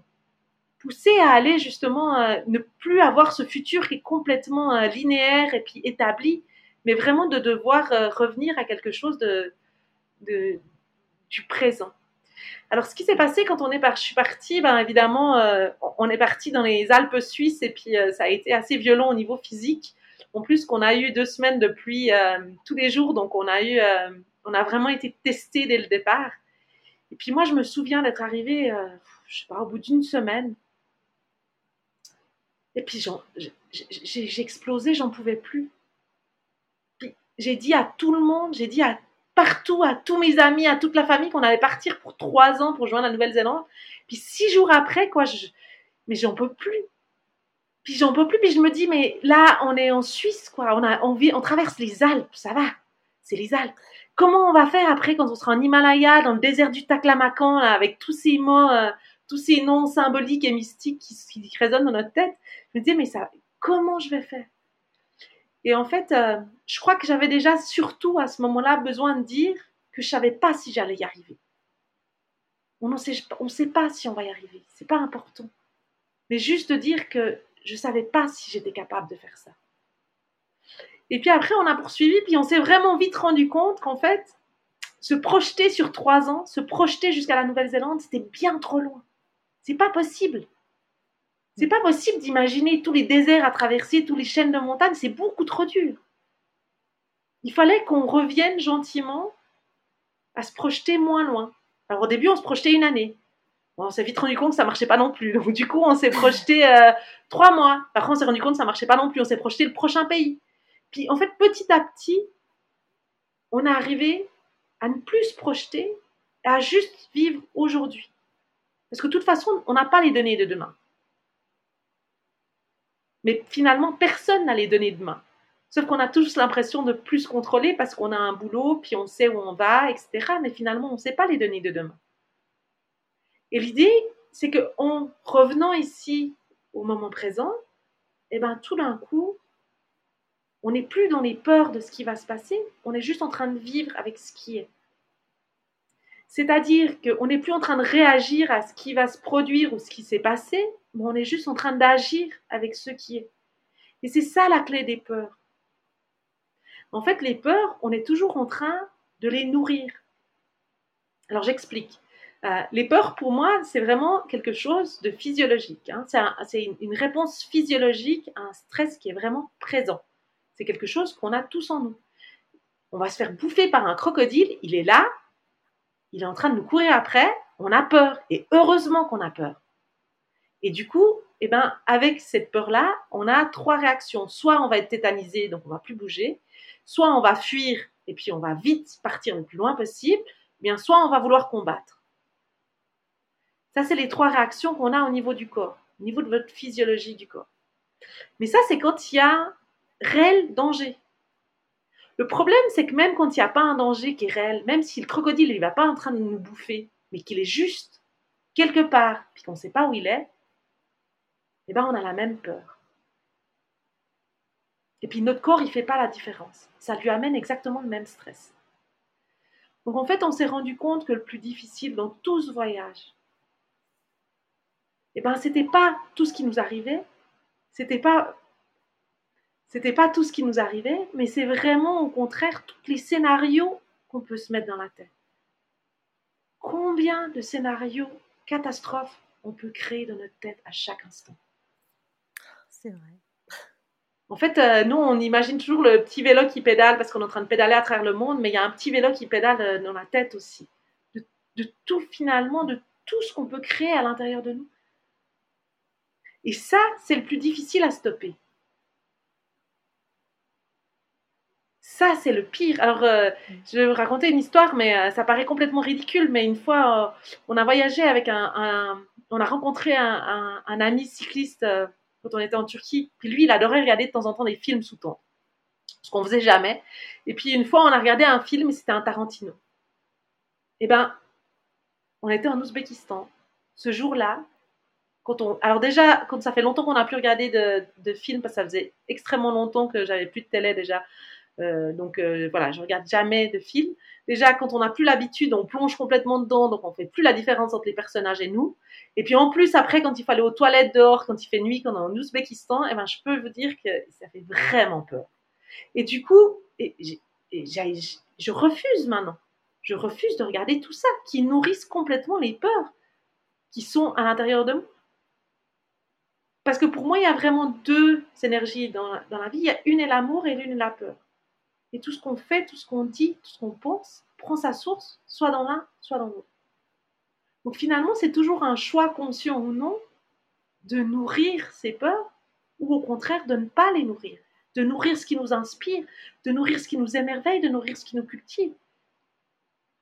Mais en même temps, ça ne veut pas dire qu'on va oublier les peurs qu'on a. Alors, je vais, donner un exemple euh, que je trouve assez, euh, assez parlant. Quand on était au Japon, on a rencontré, on a rencontré un homme qui était extraordinaire, il s'appelait Hiro.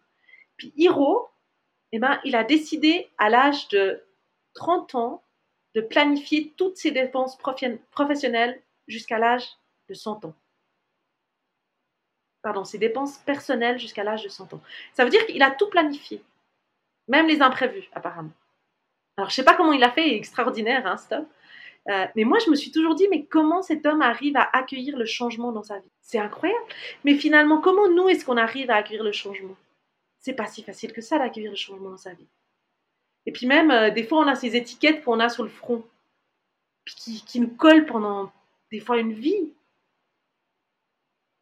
Donc, c'est pas si facile de vraiment accueillir le changement, puis d'aller dans ce changement. Alors, on s'est rendu compte, bah, justement, euh, le fait de, créer des attentes, ça, ça amène beaucoup de peur. Alors, je vais donner un exemple euh, euh, tout bête, hein, mais on, était combien de fois, en fait, en roulant, on avait juste envie de rejoindre la prochaine ville pour avoir une douche chaude. Combien de fois on disait, ah, mais juste une petite douche chaude. Et puis là, on arrive effectivement en ville, on va sous la douche, puis on a un filet d'eau glaciale qui coule goutte à goutte. Alors, je te laisse imaginer l'immense frustration qui est présente. C'est énorme. Mais en même temps, la frustration, elle n'est pas présente à cause, à, cause de qu'on n'a pas eu une douche chaude. ça fait des mois qu'on se douche à l'eau froide, c'est pas un problème. C'est franchement pas un problème. Sauf qu'on s'attendait à une douche chaude. Et du coup, la frustration, l'immense frustration qui vient quand on a des attentes par rapport au chaud. C'est ça qui est difficile. La même chose en tant que Suisse, quand on ouvre une carte, bah, quand on voit un trait bleu dessiné sur une carte, bah, pour nous, il y a de l'eau. Mais quand on est fin fond du Tadjikistan, à 4000 mètres d'altitude, puis qu'on voit sur notre carte un, trait bleu, puis qu'on se dit super, on va aller rejoindre la rivière, puis que là, quand on arrive, finalement, la rivière est asséchée, parce que dans plein de pays, c'est pas parce qu'il y a un trait bleu qu'il y a de l'eau dans la rivière, ben, on s'est rendu compte qu'on avait une attente inconsciente. Pour nous, tous les traits bleus indiquent de l'eau ce qui n'est pas nécessairement le cas. Donc c'est comme s'il y a vraiment, c'est vraiment une espèce de, transformation, en fait, d'une conscience, d'une vigilance de ce que l'on porte dans notre esprit, en tant qu'attente, en tant que peur, en tant que scénario qu'on n'arrête pas de nourrir. Alors après, effectivement, parfois il y a des vraies peurs. Il y a des peurs qui sont vraiment présentes. Alors, par exemple, euh, moi, je vais, raconter une peur. On était en Alaska. Puis, on est arrivé en Alaska. Puis, euh, et puis, effectivement, quand on est arrivé en Alaska, ben, j'avais vraiment envie de. On est arrivé dans la première ville en Alaska. Puis là, il y avait une peur qui résonnait vraiment fort. C'était les ours. Pourtant, les ours, je les connais bien. J'avais euh, déjà vécu avec, en Alaska pendant plus d'une année avec les ours. Je les connaissais et j'avais pas peur des ours. Mais cette fois-là, en 2019, j'avais vraiment peur des ours. Et puis, j'étais même pas sortie de la première ville d'Anchorage. qu'il y a une cycliste qui nous rejoint, puis elle pédale un bout avec nous, puis elle commence à parler et tout, elle était super sympa. Puis à un moment donné, elle me dit, tu sais pas ce que j'ai fait ce week-end? Puis je dis, non, je sais pas ce que tu as fait ce week-end? Elle dit, mais en fait, euh, j'étais en train de j'étais, euh, j'ai des amis qui sont allés camper, puis ils se sont fait attaquer par un ours. Alors moi, j'ai euh, réparé leur tente, mais en fait, je me suis arrangée pour garder la marque des griffes. Tu sais, c'est génial comme souvenir. Puis moi, j'étais là, mais super, terrifiée terrifiée. Et je me suis dit, si je suis pas encore sortie de la ville d'Anchorage, qu'il y a une dame qui vient me raconter ça, ça veut dire que je suis tellement en train de vibrer les peurs. Et moi, pour moi, vraiment, quand on vibre quelque chose de si fort, on l'attire.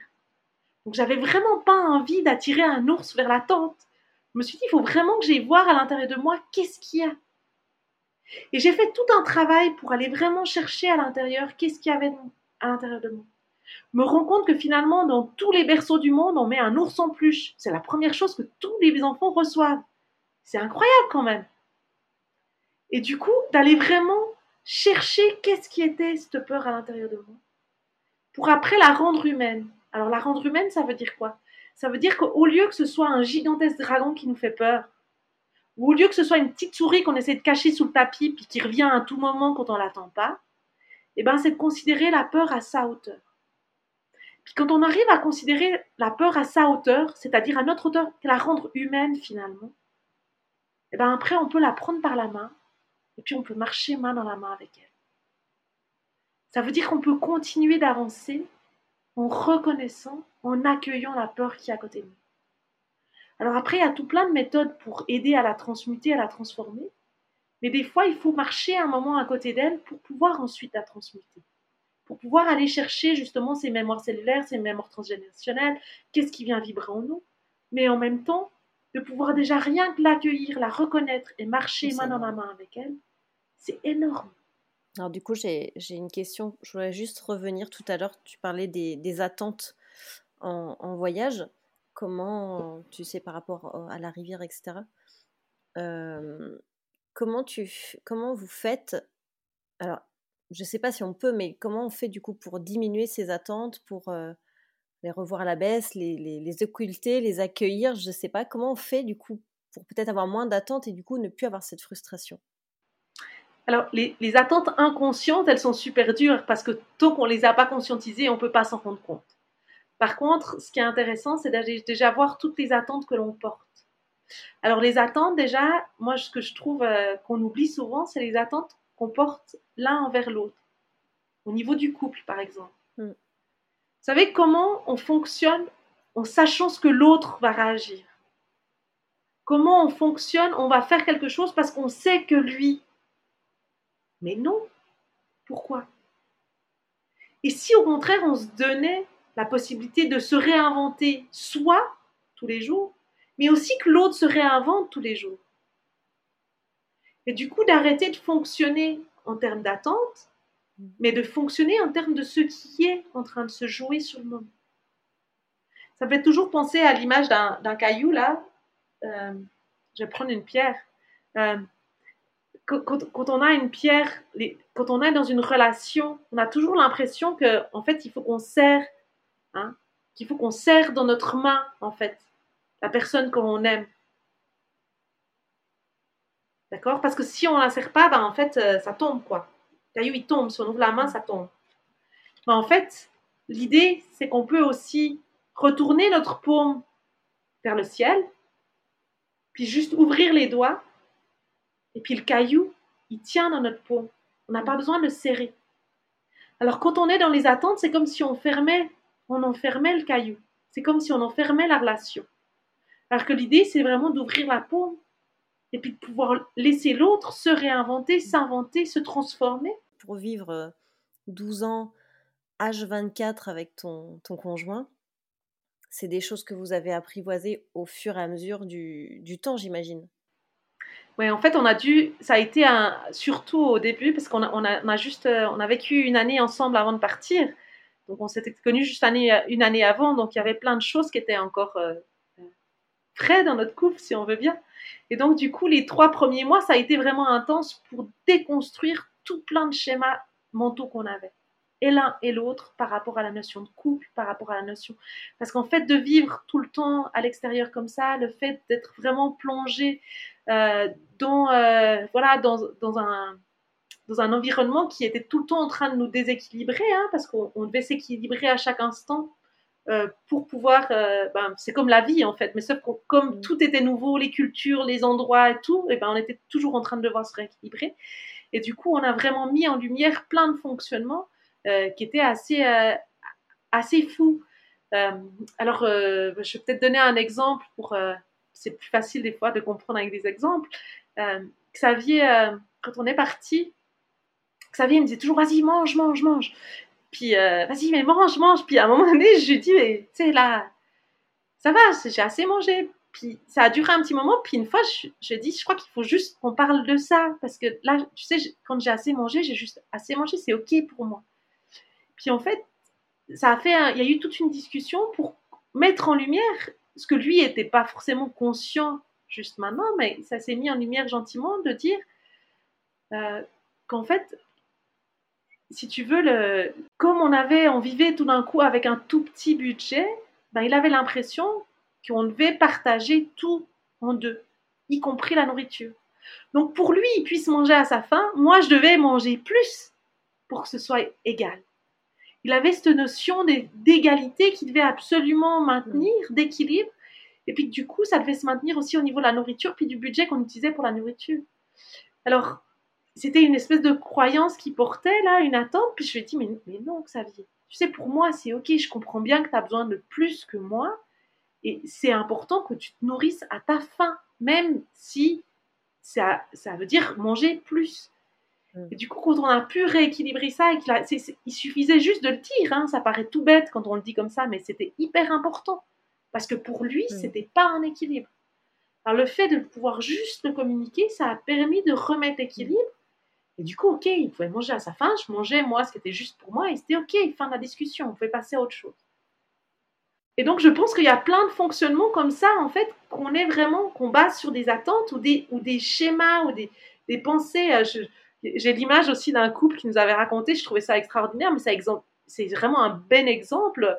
Qui, ils, ont vécu pendant, euh, je me souviens plus, une dizaine d'années ensemble. Et puis chaque jour, lui, il coupait le, bout du pain, là, ce qu'on appelle chez nous le crochon. Et, euh, et comme c'était sa partie favorite, ben, il l'offrait toujours à sa compagne. Et puis elle, ben, elle aimait bien à chaque fois offrir la mie du pain à son conjoint parce que c'est ce qu'elle préférait. Et ils ont vécu pendant dix ans à manger ce qu'ils n'aimaient pas. Parce qu'elle, elle préférait Malami, mais elle mangeait euh, le crochon pour faire plaisir à son conjoint. Et puis lui, il préférait euh, le bout du pain et puis il mangeait la mie pour faire plaisir à sa conjointe. Et, ça se passe souvent comme ça. Parce qu'en fait, on croit que. C'est vrai, c'est incroyable. C'est très juste hein, ce que tu dis. Donc, euh, donc, donc voilà. Donc par rapport aux attentes, l'idée, c'est. En fait, c'est juste d'essayer de revenir chaque fois. De se dire, OK, est-ce que, est que là, je suis en train de projeter dans le futur? Est-ce que c'est une projection ou est-ce que je suis en train de vivre par rapport à ce qui se passe maintenant? Ok, bah, par rapport à nos enfants, c'est la même chose.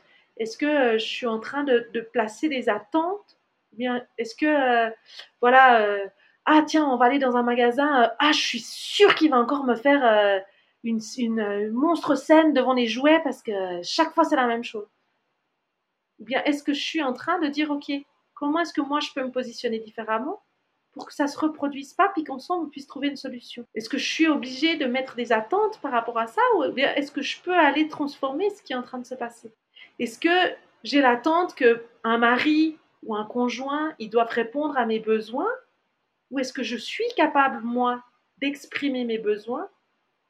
Et que si mon conjoint n'est pas capable d'y répondre, que moi je puisse y répondre moi-même à mes propres besoins? Est-ce que je suis en train d'exprimer que là j'ai besoin d'un câlin parce que je me sens pas bien? Ou est-ce que j'attends que l'autre le fasse spontanément? Ouais, c'est très, juste. C'est une notion d'équilibre et ça, ça, nécessite quand même une grande force et sécurité intérieure aussi pour euh, réussir à jongler avec tout ça. Quoi. Bah, le, but, c'est que, c'est qu'en fait, euh, c'est pas de tout déconstruire d'un coup. L'idée, c'est que, c'est que, c'est juste d'être vigilant, de se dire simplement d'être vigilant, de se dire ok, qu'est-ce que je nourris là? C'est juste ça. Donc des fois, on a l'impression que c'est une grosse montagne, mais c'est vraiment au contraire de revenir le plus en lien avec soi. Et puis, quand on est en lien avec soi, c'est pas forcément une grosse montagne, c'est juste pas à pas. Puis on est tous en train d'apprendre. Puis on a tous des attentes qui giclent de temps en temps. Puis, puis heureusement. Oui, à part à un moment donné, c'est pas non plus une obligation de vouloir tout maîtriser et de tout gérer. Il faut aussi peut-être laisser une part de voilà il y a de l'attente et c'est comme ça et il y a de la frustration et c'est comme ça et c'est aussi la vraie vie quoi on peut pas toujours tout contrôler bah justement c'est pas dans le contrôle qu'on va pouvoir le faire. C'est vraiment dans la maîtrise. L'idée de maîtrise c'est l'idée de contrôle c'est quand on va vouloir vraiment par un stress gérer tout ce qui se passe. Alors que l'idée de maîtrise c'est vraiment dans la détente dans l'accueil de ce qui se passe dans le ressenti. Donc c'est vraiment dans l'idée de ok je suis dans la maîtrise de ma vie. Ça ne veut pas dire que je ne vais pas passer par des frustrations. J'accueille les frustrations, mm. les attentes que j'avais posées. Mais au lieu peut-être de juste accueillir la frustration en me disant, bon ben voilà, euh, je suis frustrée, je suis frustrée, je suis frustrée, dire, ok, j'accueille cette frustration, mais par contre, je peux essayer d'aller me dire, bon ben ok, peut-être que la prochaine fois, je ne suis pas obligée de poser une attente. Mm. Puis peut-être vous arrivez la prochaine fois, puis peut-être que la prochaine fois, ça ne marche pas non plus, puis c'est pas grave. On est tous en train d'expérimenter, puis c'est ça le but, c'est d'expérimenter. Après, l'idée, ce que moi j'aime bien, c'est d'aller rechercher finalement, quand j'ai une frustration, c'est de me dire, OK, qu'est-ce que ça a nourri en moi? Qu'est-ce qu'il y avait? C'est pas de dire, je dois pas la vivre, mais c'est d'aller après, juste, voilà, me dire, ah tiens, ah ouais, tiens, peut-être que j'aurais pu faire ça juste comme ça. Ok, peut-être que j'arriverai la prochaine fois, mais c'est pas grave. C'est vraiment de, de, revenir dans, dans, dans, ce moment présent où, à la limite, c'est de se dire, bon bah ok, euh, j'ai une douche froide, et alors? C'est pas la première fois, ce sera pas la dernière. Est-ce que j'ai vraiment besoin de me mettre dans cet état-là parce que j'ai une douche froide? Est-ce que je peux juste accueillir ce qui est maintenant? Euh, je voudrais revenir du coup, j'avais la, question sur les attentes qui étaient, qui étaient là, et euh, je voudrais qu'on revienne aux, peurs, parce que c'est vrai que c'est un, un, vrai sujet, et, euh, je, je, discute beaucoup avec des parents voyageurs de tout, tout horizon, et c'est vrai qu'à chaque fois, dans les interviews, ce sont des personnes qui vont dépasser leur peur pour aller vivre leurs rêves. Et il y a aussi une partie de la population qui, quelque part, euh, n'ose pas franchir le premier pas par peur euh, d'aller voir au-delà. Alors, j'ai plusieurs questions autour de ça. La première, c'est euh, qu'est-ce que toi, tu pourrais dire par rapport aux peurs à, ces personnes qui n'osent pas se lancer dans la vie de leurs rêves, dans le projet de leurs rêves? Quel que soit le, projet qu'ils ont en tête, qu'est-ce que tu pourrais leur dire justement pour bah, essayer d'apprivoiser cette peur, comme tu disais, pour marcher main dans la main avec? Bah, Moi, je vais expliquer plutôt par rapport à nous, en fait, comment on fait nos choix. Alors, par exemple, on a traversé le désert de Gobi, qui est le désert le plus froid au monde, avec Phoebe, qui avait tout juste une année. Et comment est-ce qu'on arrive à, finalement à traverser un désert comme ça en autonomie euh, sur nos vélos euh, euh, Comment est-ce qu'on peut le faire? D'ailleurs, Phoebe, c'est la, plus, jeune enfant à avoir traversé le désert de, Gobi en Mongolie à vélo. Et, et ben déjà, quand on est arrivé à, Ulaanbaatar, donc le désert, enfin, on est parti. Quand on est arrivé à Ulaanbaatar après avoir traversé depuis la Sibérie et le lac Baïkal toute la première partie de la Mongolie, je me souviens d'avoir eu les larmes aux yeux. Parce que je me suis dit, mais oh, les larmes aux yeux d'avoir réussi à emmener nos filles dans ces espaces sauvages, d'avoir pu traverser euh, tous ces, euh, ces, recoins isolés, d'avoir euh, ouais, d'avoir vraiment réussi ensemble à pouvoir traverser ça. C'était comme si j'avais pu voilà vraiment vivre quelque chose de très très fort, puis je sentais à quel point ça avait été si intense et puis si voilà, qui avait eu besoin d'un alignement intérieur qui était tellement puissant. Puis en même temps, eh ben, je savais qu'en arrivant à Lombator, ben, qu'il y avait un, autre chose qui était en face de nous, puis qui était un défi encore beaucoup plus grand que ce qu'on venait juste de faire. Donc à la fois, je chantais cette gratitude d'arriver, puis à la fois, je chantais cet appel vers le Gobi, cet appel et à la fois tout ce que ça représentait de peur, d'inconnu, de, de, c'est traverser le désert de Gobi, c'est quelque chose de, voilà, c'est intense, quoi. Et, euh, et du coup, il y a eu tout un travail qui a été fait. Il y a eu d'abord un travail d'aller vraiment se renseigner sur tous les points factuels. Où sont les points d'eau? Quels seront les vents dominants, où seront les points de nourriture, où est-ce qu'on a des, des, endroits où on peut aller euh, chercher de l'aide si jamais, euh, qu'est-ce que, voilà, enfin, vraiment aller se renseigner par rapport à toutes les informations qu'on a besoin pour nous par rapport à traverser à vélo. Donc il y a une première partie qui est vraiment factuelle, qui est vraiment d'aller euh, se renseigner, d'aller voilà nourrir un petit peu ce côté mental qui a besoin d'être nourri aussi, d'être rassuré, d'être apaisé, de savoir où sont les choses, de connaître les, choses, de connaître les dangers, de se renseigner sur les animaux. Enfin voilà, il y a toute une espèce de connaissance qu'on va aller chercher. Et puis en même temps, il y a tout un autre aspect qui est vraiment en lien avec ce qu'il y a à l'intérieur de nous, puisqu'on porte à l'intérieur de nous. Puis là, c'est vraiment d'aller chercher à l'intérieur de nous qu'est-ce qui vibre. Alors, si j'aime bien imaginer, euh, j'aime bien l'image de l'océan. Alors, on peut imaginer un océan, et puis là, on, voit vraiment la tempête qui est sur l'océan, avec des vagues gigantesques, ça brasse dans tous les sens. Voilà. Quand on est dans cet état-là, on sent bien, on est vraiment dans les peurs.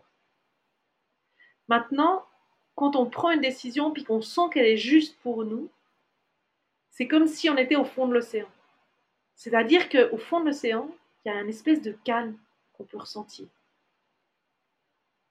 Une espèce de la profondeur des océans, ce calme paisible. Ça ne veut pas dire qu'au-dessus, il n'y a pas des vaguelettes de peur. Ça ne veut pas dire qu'il n'y a pas des courants marins, puis qu'il n'y a pas des choses au-dessus de la surface, là. Mais ça veut dire qu'à l'intérieur de nous, il y a une espèce de puissance, il y a une espèce de sérénité comme ça, qui dit c'est ok, c'est juste. Et nous, quand on sent ça, eh ben, ça veut dire que c'est OK pour nous d'y aller. Alors, je comprends que ce n'est pas facile à sentir cette différence-là, mais, mais, euh, mais c'est vraiment ça. L'idée, c'est vraiment d'aller chercher ce qui vibre en nous. Ok, je vais, j'ai le projet d'aller faire, de monter à une nouvelle boîte, j'ai le projet de partir en, en caravane pendant euh, deux ans. Pourquoi je le fais déjà? Qu'est-ce que ça vient nourrir en moi? Est-ce que je le fais pour fuir quelque chose? Est-ce que je le fais pour faire quelque chose? Est-ce que je le fais? Quelles sont les lignes que j'ai envie de choisir par rapport à ce projet-là? C'est important de choisir des lignes en famille. De dire, OK, euh, pour être aligné sur la même chose. Est-ce qu'on va se laisser porter par le vent? Est-ce qu'on planifie notre itinéraire? Est-ce qu'on a envie d'aller à la rencontre des gens? Est-ce qu'on a plutôt envie d'aller en nature? Quel est l'équilibre qu'on choisit par rapport à tout ça? Ça ne veut pas dire qu'il ne va pas changer, ça ne veut pas dire qu'on ne met pas à jour à chaque fois hein, ces choses qu'on a, ces grandes lignes qu'on choisit. Mais ces grandes lignes qu'on choisit, ça nous aide à, avoir comme une, vision qu'on envoie dans l'univers. Alors, par rapport à cette vision, j'aime bien d'ailleurs avoir un, exemple euh, aussi. C'est important d'avoir une vision claire de ce qu'on veut envoyer et en même temps, c'est important de ne pas s'y attacher il y a une vision, euh, il y a une vision comme ça. Euh, par exemple, on a fait du kung-fu quand on était en Chine. Et puis les maîtres, euh, les maîtres kung-fu, eh ben, ils sont, ils sont extraordinaires. Hein. Les maîtres de 80 ans qui se cassent une brique sur la tête, c'est quand même impressionnant. Alors, alors, moi, je me suis toujours intéressée à comment ils arrivaient à faire ça. Et en fait, ce qu'ils vont faire, déjà, c'est qu'ils vont déplacer. Alors, par exemple, s'ils veulent casser une, brique avec leurs mains, ils vont déplacer d'abord leur énergie au niveau de la main. Donc, ils vont euh, vraiment mettre une forme d'énergie, de, vie au niveau de la main. Ils vont euh, vraiment augmenter leur niveau vibratoire. Ensuite, ils vont mettre, euh, positionner leur brique face à eux. Et ce qu'ils vont mettre dans leur tête, c'est pas qu'ils sont en train de casser la brique c'est qu'ils sont que la brique est déjà cassée. Leur vision, c'est la brique est déjà en deux. Et ensuite, ce qui est hyper important, c'est qu'ils vont laisser le mouvement se faire. C'est pas eux qui choisissent du mouvement. C'est la vie qui va faire le mouvement pour que la brique se casse. Donc on a toujours l'impression qu'en fait on va poser des objectifs puis arriver à ces objectifs. Ben moi, moi je pense complètement le contraire je pense qu'on a des visions imposées, on a des, comme ça des visions à long terme imposées, on a une espèce d'idéal à poser, et après on lâche cet idéal et on laisse la vie nous guider sur le chemin. Ça ne veut pas dire qu'on ne va pas faire des détours. au contraire, justement, nous, on ne peut pas choisir le chemin. On n'a pas cette conscience suffisamment, suffisamment grande pour comprendre en fait le chemin. On ne peut pas le dessiner. Par contre, on peut aller mettre un idéal sur lequel le chemin va se construire. La vie va nous y emmener. Et je pense que c'est la même chose par rapport à débuter un projet. C'est d'aller construire un idéal, le faire vibrer au point qu'il soit déjà présent en nous, et après lâcher pour que le chemin se fasse. Et effectivement, il y a un moment donné où on n'aura pas le choix que de plonger, de faire ce premier pas. Mais je crois que c'est vraiment une, euh, une croyance qu'on a, qu'on n'est pas toujours en train de faire des premiers pas. Seulement, on l'oublie. On oublie qu'en se levant, on est en train de faire un premier pas, puis qu'on est en train d'écrire une nouvelle page blanche de ce qu'on est en train de vivre. Et quand on réalise ça, quand on réalise que chaque jour, on est en train d'écrire la page blanche de notre vie, que chaque jour, on est en train de faire un pas, ben, c'est juste un pas de plus que d'aller faire le projet qui vibre vraiment. Très intéressant, hyper intéressant. Quand, euh, parce que justement, tu parlais de, de, la vision, etc. Quand vous, vous êtes parti euh, au départ, vous n'étiez pas parti pour une vie sur les routes, vous étiez parti trois ans, c'est ça, au départ? Et à quel moment ça a vrillé, en fait, dans votre, dans votre esprit? Alors, on était, on était parti pour trois ans, mais si on veut bien partir tout pour trois ans, c'est suffisamment long pour devoir mettre des lignes qui sont quand même assez, assez fortes. Donc, les lignes qu'on avait choisies quand on est parti euh, pour trois ans, finalement, elles étaient suffisamment ancrées en nous et suffisamment alignées pour nous pour pouvoir euh, finalement les garder le long du chemin. Donc on a, on a vraiment euh, décidé de faire confiance en la vie, de faire confiance en nos corps, de faire confiance aux gens. Enfin voilà, il y a eu plein de, plein de choix comme ça qui ont été faits, qu'on a gardé, de, se laisser guider par le chemin, etc. Et ça, c'est quelque chose qu'on a gardé. Donc si, si, on veut bien, ces lignes-là, une partie de ces lignes, même si d'autres sont venues en cours de route, une partie de ces lignes, elles, ont, elles, sont, elles se sont transformées et d'autres ont été conservées. Par contre, à un moment donné, il y a eu vraiment la sensation qu'on faisait plus que juste faire un périple, mais qu'on était vraiment en train de vivre différemment. cette transformation, elle s'est faite plus ou moins en Kazakhstan après une année et demie, deux ans sur les routes du monde. On a vraiment senti que c'était un changement dans notre manière de, vivre et de, et, de, et de vivre ce qu'on était en train de vivre. Et, ça, ça a vraiment permis de transformer en fait euh, ça a transformé parce qu'en fait, c'est à ce moment-là qu'on a décidé aussi de pouvoir accueillir une famille, si on veut bien. Et c'est ce qui a fait euh, que tout, tout s'est emballé, si on veut bien. Euh, mais c'est vrai que moi, je le dis encore aujourd'hui, quand je regarde derrière, j'aurais jamais pu imaginer la vie qui allait se dévoiler. Même, enfin, même dans mes rêves, j'aurais pas pu imaginer quelque chose d'aussi grand. De prendre mes filles comme ça en Mongolie, en Alaska, si j'avais su à 20 ans que je ferais ça, j'aurais dit, mais vous oubliez, quoi. C'est pas possible. Et donc, du coup, le fait d'avoir fait confiance en la vie, d'avoir lancé les grandes lignes, d'avoir fait confiance à la vie, ça nous a permis d'aller encore plus loin que ce qu'on aurait pu imaginer. D'aller au-delà, finalement, de, ce qu'on. C'est un peu comme si la vie, elle dévoilait en fait sa grandeur, puis qu'on allait au-delà de ce qu'on pouvait même imaginer de, ce qu'on allait faire. Et c'est ça qui est intéressant, c'est à la fois d'envoyer une vision et à la fois de se laisser ouvrir par tous ces champs du possible, qui fait qu'on va, va naviguer là-dedans, puis qu'on va peut-être y arriver, à destination, peut-être pas, et c'est pas important. Parce qu'on se rend compte que finalement, quand on navigue comme ça, on apprend tellement de choses que la destination, elle, perd de son sens. Et, au contraire, peut-être que cette destination, c'est juste un point de passage, et puis finalement, on va aller beaucoup plus loin, puis qu'on va remettre des visions qui sont beaucoup plus loin. Donc l'idée, c'est simplement de se dire que quand, quand on arrive à s'ouvrir à la vie, à s'ouvrir à toutes ces, ces, possibilités qui sont là, euh, eh ben, c'est comme si on pouvait vraiment plonger dans toutes ces possibilités, dans ce qui vibre en nous pour créer vraiment la vie.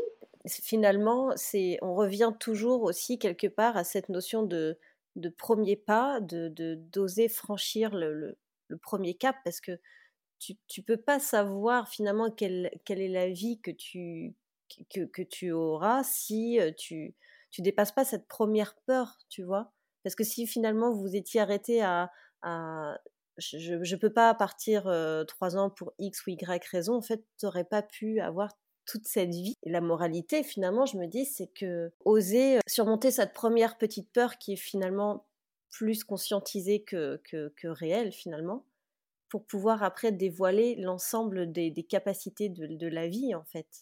Tu vois, parce que sinon, comme tu disais, à 20 ans, jamais tu te serais dit, je vais, je vais, je vais traverser le désert avec mes filles, enfin, je vais, je vais, je vais vivre sur les routes, enfin, c'est qu'à un moment donné, tu t'es mis en action et tu as, osé franchir ce premier petit pas. Je pense que tu as utilisé un mot qui est très intéressant, c'est de se mettre en action.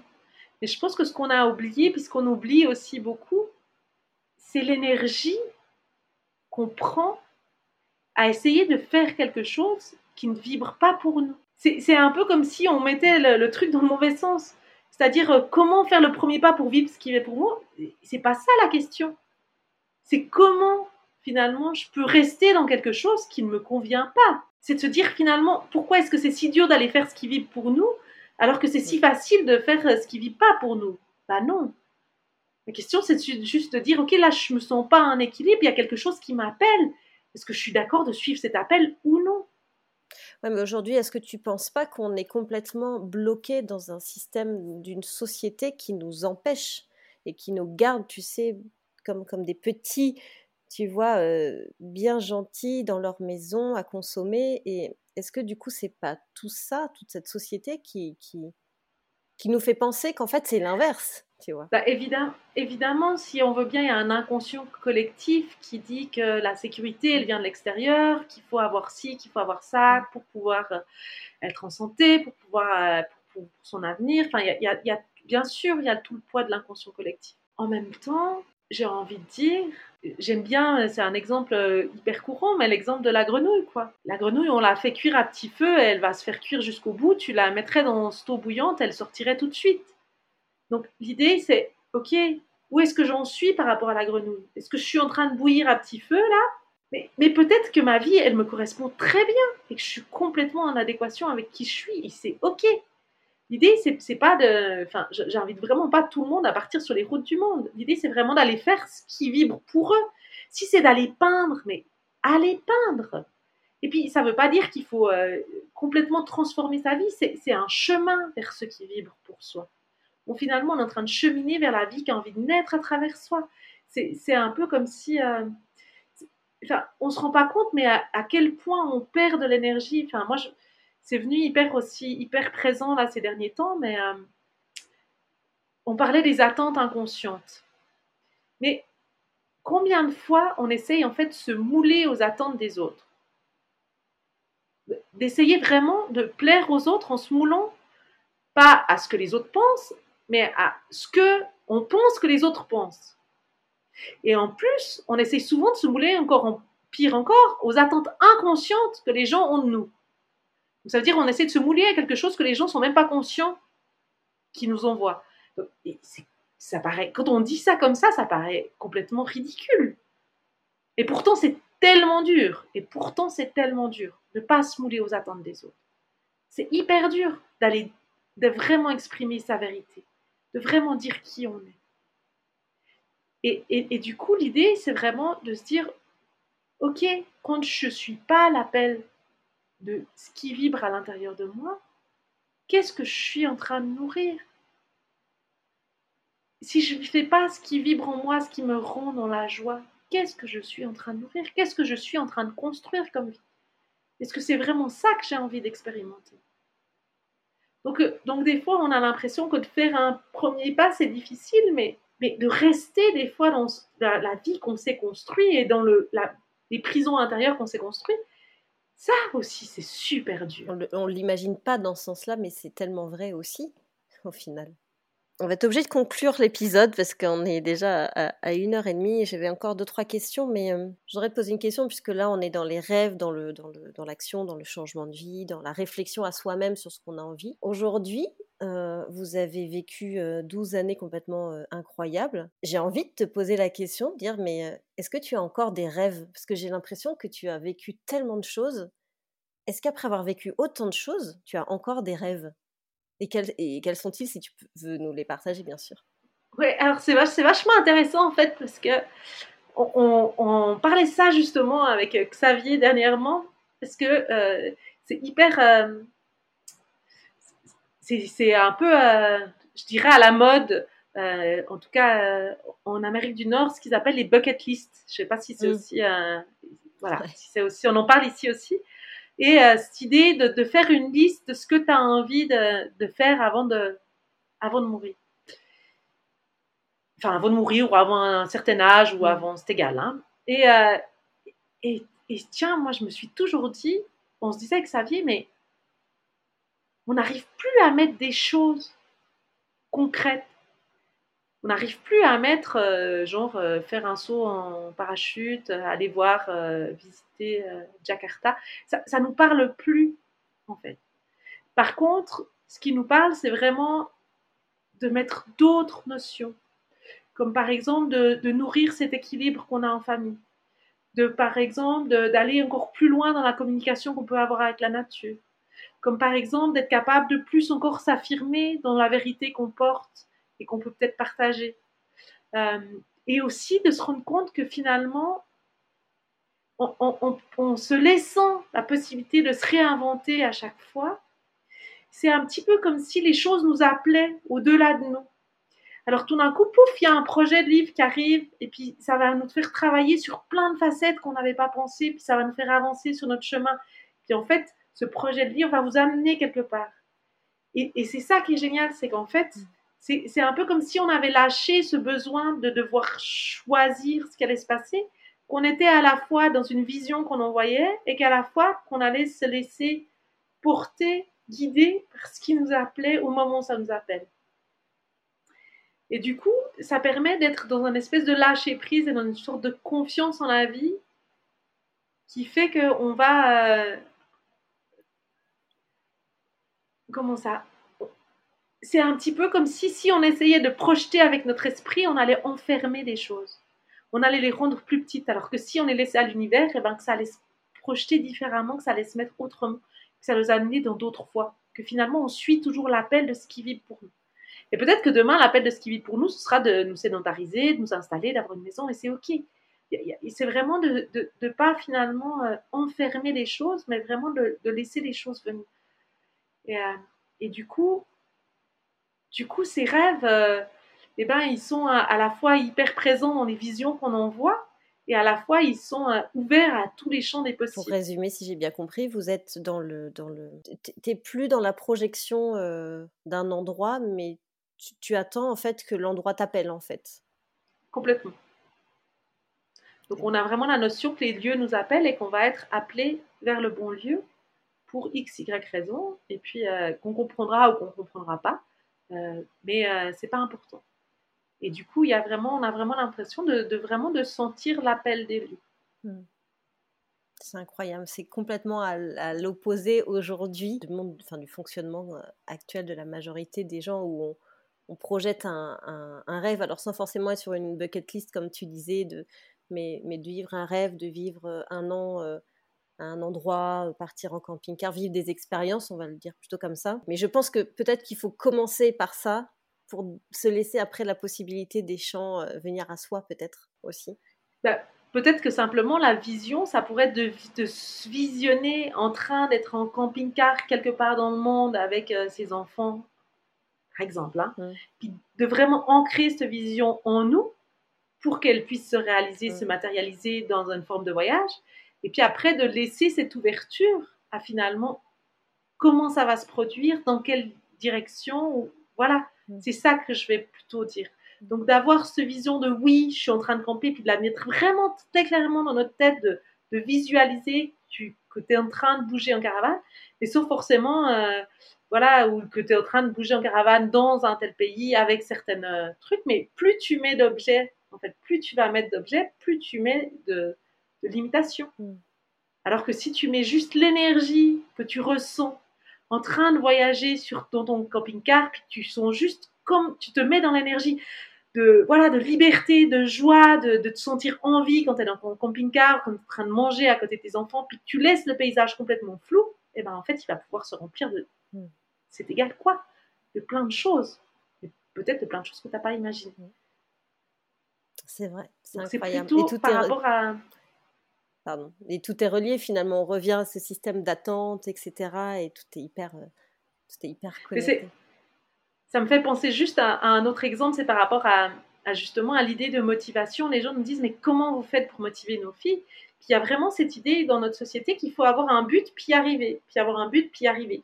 Donc du coup, avoir une carotte ou un sucre ou quelque chose qui font que les filles vont avancer.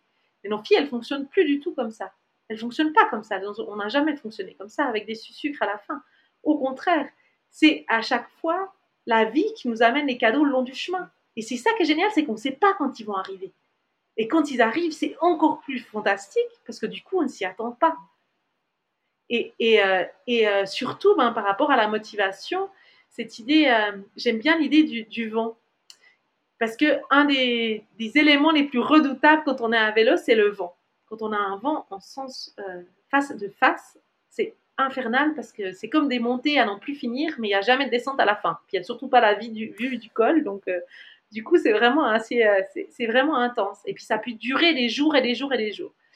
Et, euh, au début, on a vraiment essayé de se battre contre. C'est comme si, ben, ben ouais, pour pouvoir traverser, il faut, il faut, euh, ben, faut y aller, il faut s'armer de persévérance, lutter, puis vraiment avancer. Mais on s'est rendu compte que ça marchait pas. Et surtout, ben, par exemple, ça a été très très flagrant quand on traversait le désert en Australie parce que tout est rouge. Donc, il faut imaginer euh, la terre rouge qui est tellement charismatique, qui est tellement, qui fait tellement vibrer la colère en nous que ce lutte, ça venait vraiment entrer dans la force, quoi, une force très très euh, comme ça, bélier puissante.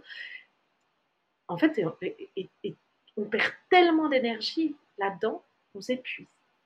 Et ce qu'on a appris, c'est au contraire, c'est d'utiliser le vent alors déjà de l'accepter comme étant un fait, d'utiliser cette force du vent pour, si on veut bien, qu'elle vienne vers nous, qu'elle nous traverse et qu'on le réutilise pour traverser, mais en douceur. De passer en douceur. On n'est pas obligé de passer avec perte et fracas. On n'est pas obligé de passer en faisant justement tout sauter. Et c'est la même chose pour faire le premier pas. On n'est pas obligé de faire le premier pas en faisant tout sauter. On peut aussi s'autoriser à faire un premier pas en douceur on peut s'autoriser à aller dans les résistances par la douceur. Et du coup, la motivation, on a toujours l'impression que la motivation et la persévérance doivent passer par la force et le courage, mais au contraire, elle peut passer par la douceur et la fluidité. Donc aussi de visionner que notre passage de sédentaire à nomade, par exemple, pour aller euh, faire notre premier euh, voyage en camping-car en famille ou, enfin, en couple, c'est égal, ou tout seul, c'est de se dire on n'est pas obligé non plus de mettre dans l'énergie que ça va être une lutte, que ça va être dur. On peut aussi mettre que ça s'aligne et puis que ça se fait dans la douceur.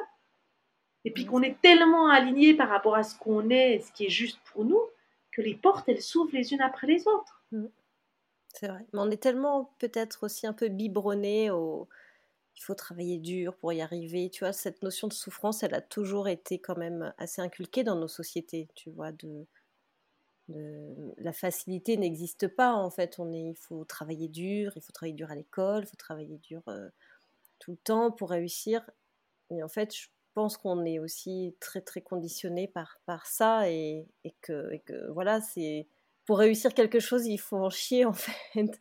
Alors qu'en fait, on pourrait aussi très bien voir les choses différemment. Quoi. Bah, c'est rigolo parce que euh, par rapport à l'école qu'on fait avec Naila et Phoebe, euh, souvent on a à un moment donné, euh, parce qu'on fait vraiment l'apprentissage libre en nature avec Naila et Phoebe, puis tout d'un coup on a vraiment cette notion que les gens arrivent à, on arrive à un blocage qui vient, puis en fait ce blocage il est par rapport à toute la pensée darwinienne qu'on a reçue, qui dit que les plus forts survivent si tu veux survivre, tu dois être le plus fort. C'est comme ça, c'est le processus d'évolution, c'est comme ça qu'a fait que c'est ce qu'on est devenu, c'est les plus forts ont survécu. Et en fait, on a tellement ancré ça dans tous les aspects de notre vie, y compris l'éducation, y compris euh, le fait d'aller à l'école, hein, et eh ben, qu'en fait, on en a oublié une partie. Et il y a un livre qui est assez euh, fabuleux qui s'appelle La vie secrète des arbres de Peter euh, Walleben, et euh, je ne sais pas si tu as entendu parler, c'est un livre assez, euh, qui, circule pas mal euh, ces temps un, peu partout. Ce qui est génial là-dedans, c'est que lui, il montre, en fait, les arbres, même les végétaux, ils s'entraident entre eux. Ils communiquent et ils s'entraident entre eux. Alors moi, j'ai toujours envie de poser la question quand on arrive à cette discussion qui amène de dire, ouais, mais de toute façon, il faut qu'il y ait une compétition, il faut que ce soit le plus fort qui gagne, il faut pousser nos enfants. De dire, et si on avait basé notre société sur la, fausse euh, pensée? Et si on basait, si on arrivait à réentendre qu'en fait, dans l'univers, les arbres, les espèces s'entraident? Si finalement les végétaux arrivent à s'entraider pour pouvoir vivre, pourquoi nous, en tant qu'humanité, on n'est pas capable de faire ça? Alors c'est intéressant de se dire, ok, qu'est-ce que je choisis à nouveau de nourrir Est-ce que, est que j'arrive à percevoir que si je fais vraiment ce qui vibre pour moi, si je suis alignée, si je, je vais vraiment chercher pourquoi est-ce que je vais faire ce voyage, qu'est-ce qui vibre en moi, si ça me nourrit vraiment, pour X, Y raison, si ça me permet d'aller chercher, de nourrir une facette de moi, pourquoi est-ce que ça devrait se faire voilà, dans, dans quelque chose de, difficile? Mm, mm, mm. Euh, On avait, quand, euh, quand on est parti de la Suisse, on avait choisi de ne pas avoir d'assurance maladie. Et puis, en fait, euh, on s'est rendu compte qu'en tant que Suisse, c'était une question hyper difficile. Parce que comme on, est en Suisse, on a une, assurance maladie obligatoire, on ne se pose jamais la question. En France, c'est la même chose. Hein. Euh, du coup, on se pose jamais la question est-ce que par rapport à l'assurance maladie, parce que ben en fait c'est quelque chose qui nous a été euh, euh, offert ou imposé depuis notre naissance, ça dépend comment on veut le voir, mais qui est présent. Et du coup, on s'est jamais posé la question de qu'est-ce que ce serait de vivre sans assurance maladie. Donc quand on posait la question aux gens, quand on parlait de ça aux personnes, les gens disaient ah mais tu peux pas faire ça. C'était quelque chose de viscéral quoi. Et puis à un moment donné, on s'est bien rendu compte que si on voulait prendre notre décision, ça ne servait à rien d'en parler, parce que tout le monde allait nous renvoyer nos peurs, et puis que surtout les gens, comme ils n'avaient pas travaillé dessus, ils ne pouvaient pas nous amener une espèce de vision qui était, qui était euh, équilibrée. Donc on s'est dit, bon, ben, on arrête d'en parler, et puis on va faire chacun pour nous, on va aller choisir ce qui est juste pour nous. Donc Xavier, il a pris un moment pour choisir ce qui était juste pour lui, moi j'ai pris un moment pour choisir ce qui était juste pour moi. Puis à un moment donné, on a dit, ok, euh, Qu'est-ce qui est juste pour toi? Puis ben là, on a senti que pour nous, c'était juste de partir sans assurance maladie. Pour X, Y raison, c'était un choix qui était conscient. Mais après, ce qui était génial, c'est que le moment où on était hyper aligné par rapport à la discussion, qu'on parlait aux personnes, on partait sans assurance maladie. Il n'y a plus jamais personne qui nous a rien dit. Et donc, quand on est vraiment aligné par rapport à ce qu'on trouve, nos décisions qu'on prend, qu'on les a pris vraiment dans la justesse, eh ben, les gens ne sont plus en train de faire le miroir de nos peurs. Ouais, ils ont compris que c'était votre décision et ils la respectent. Ça, et puis en fait, comme on n'est plus en train de vibrer la peur, mais qu'on est dans l'acceptation de, ce que, de nos choix, ben en fait, les gens ne sont plus les miroirs de cette peur non plus. C'est hyper intéressant. Écoute, Céline, on va être obligé de s'arrêter là parce que euh, après, on va perdre les auditeurs, je pense. On pourrait parler encore de plein, plein, plein de sujets. Écoute, je te remercie infiniment du temps que tu nous as accordé. Franchement, c'était encore super passionnant cet échange. Merci beaucoup, Céline. Je te dis à très vite. Merci à toi. Si vous êtes encore là après une heure et demie, je vous remercie infiniment pour votre écoute. Le sujet est passionnant et méritait vraiment d'avoir, de lui accorder du temps. Si cet épisode vous a plu, n'hésitez pas à lui laisser 5 étoiles, un petit commentaire ou le partager euh, dans votre entourage. Ça nous aide beaucoup à gagner en visibilité. Je vous souhaite une très très belle semaine. Je vous dis à mercredi dans 15 jours. Pour la centième, on vous réserve avec Flo une petite surprise et un épisode spécial. Allez, bye bye, ciao Bye.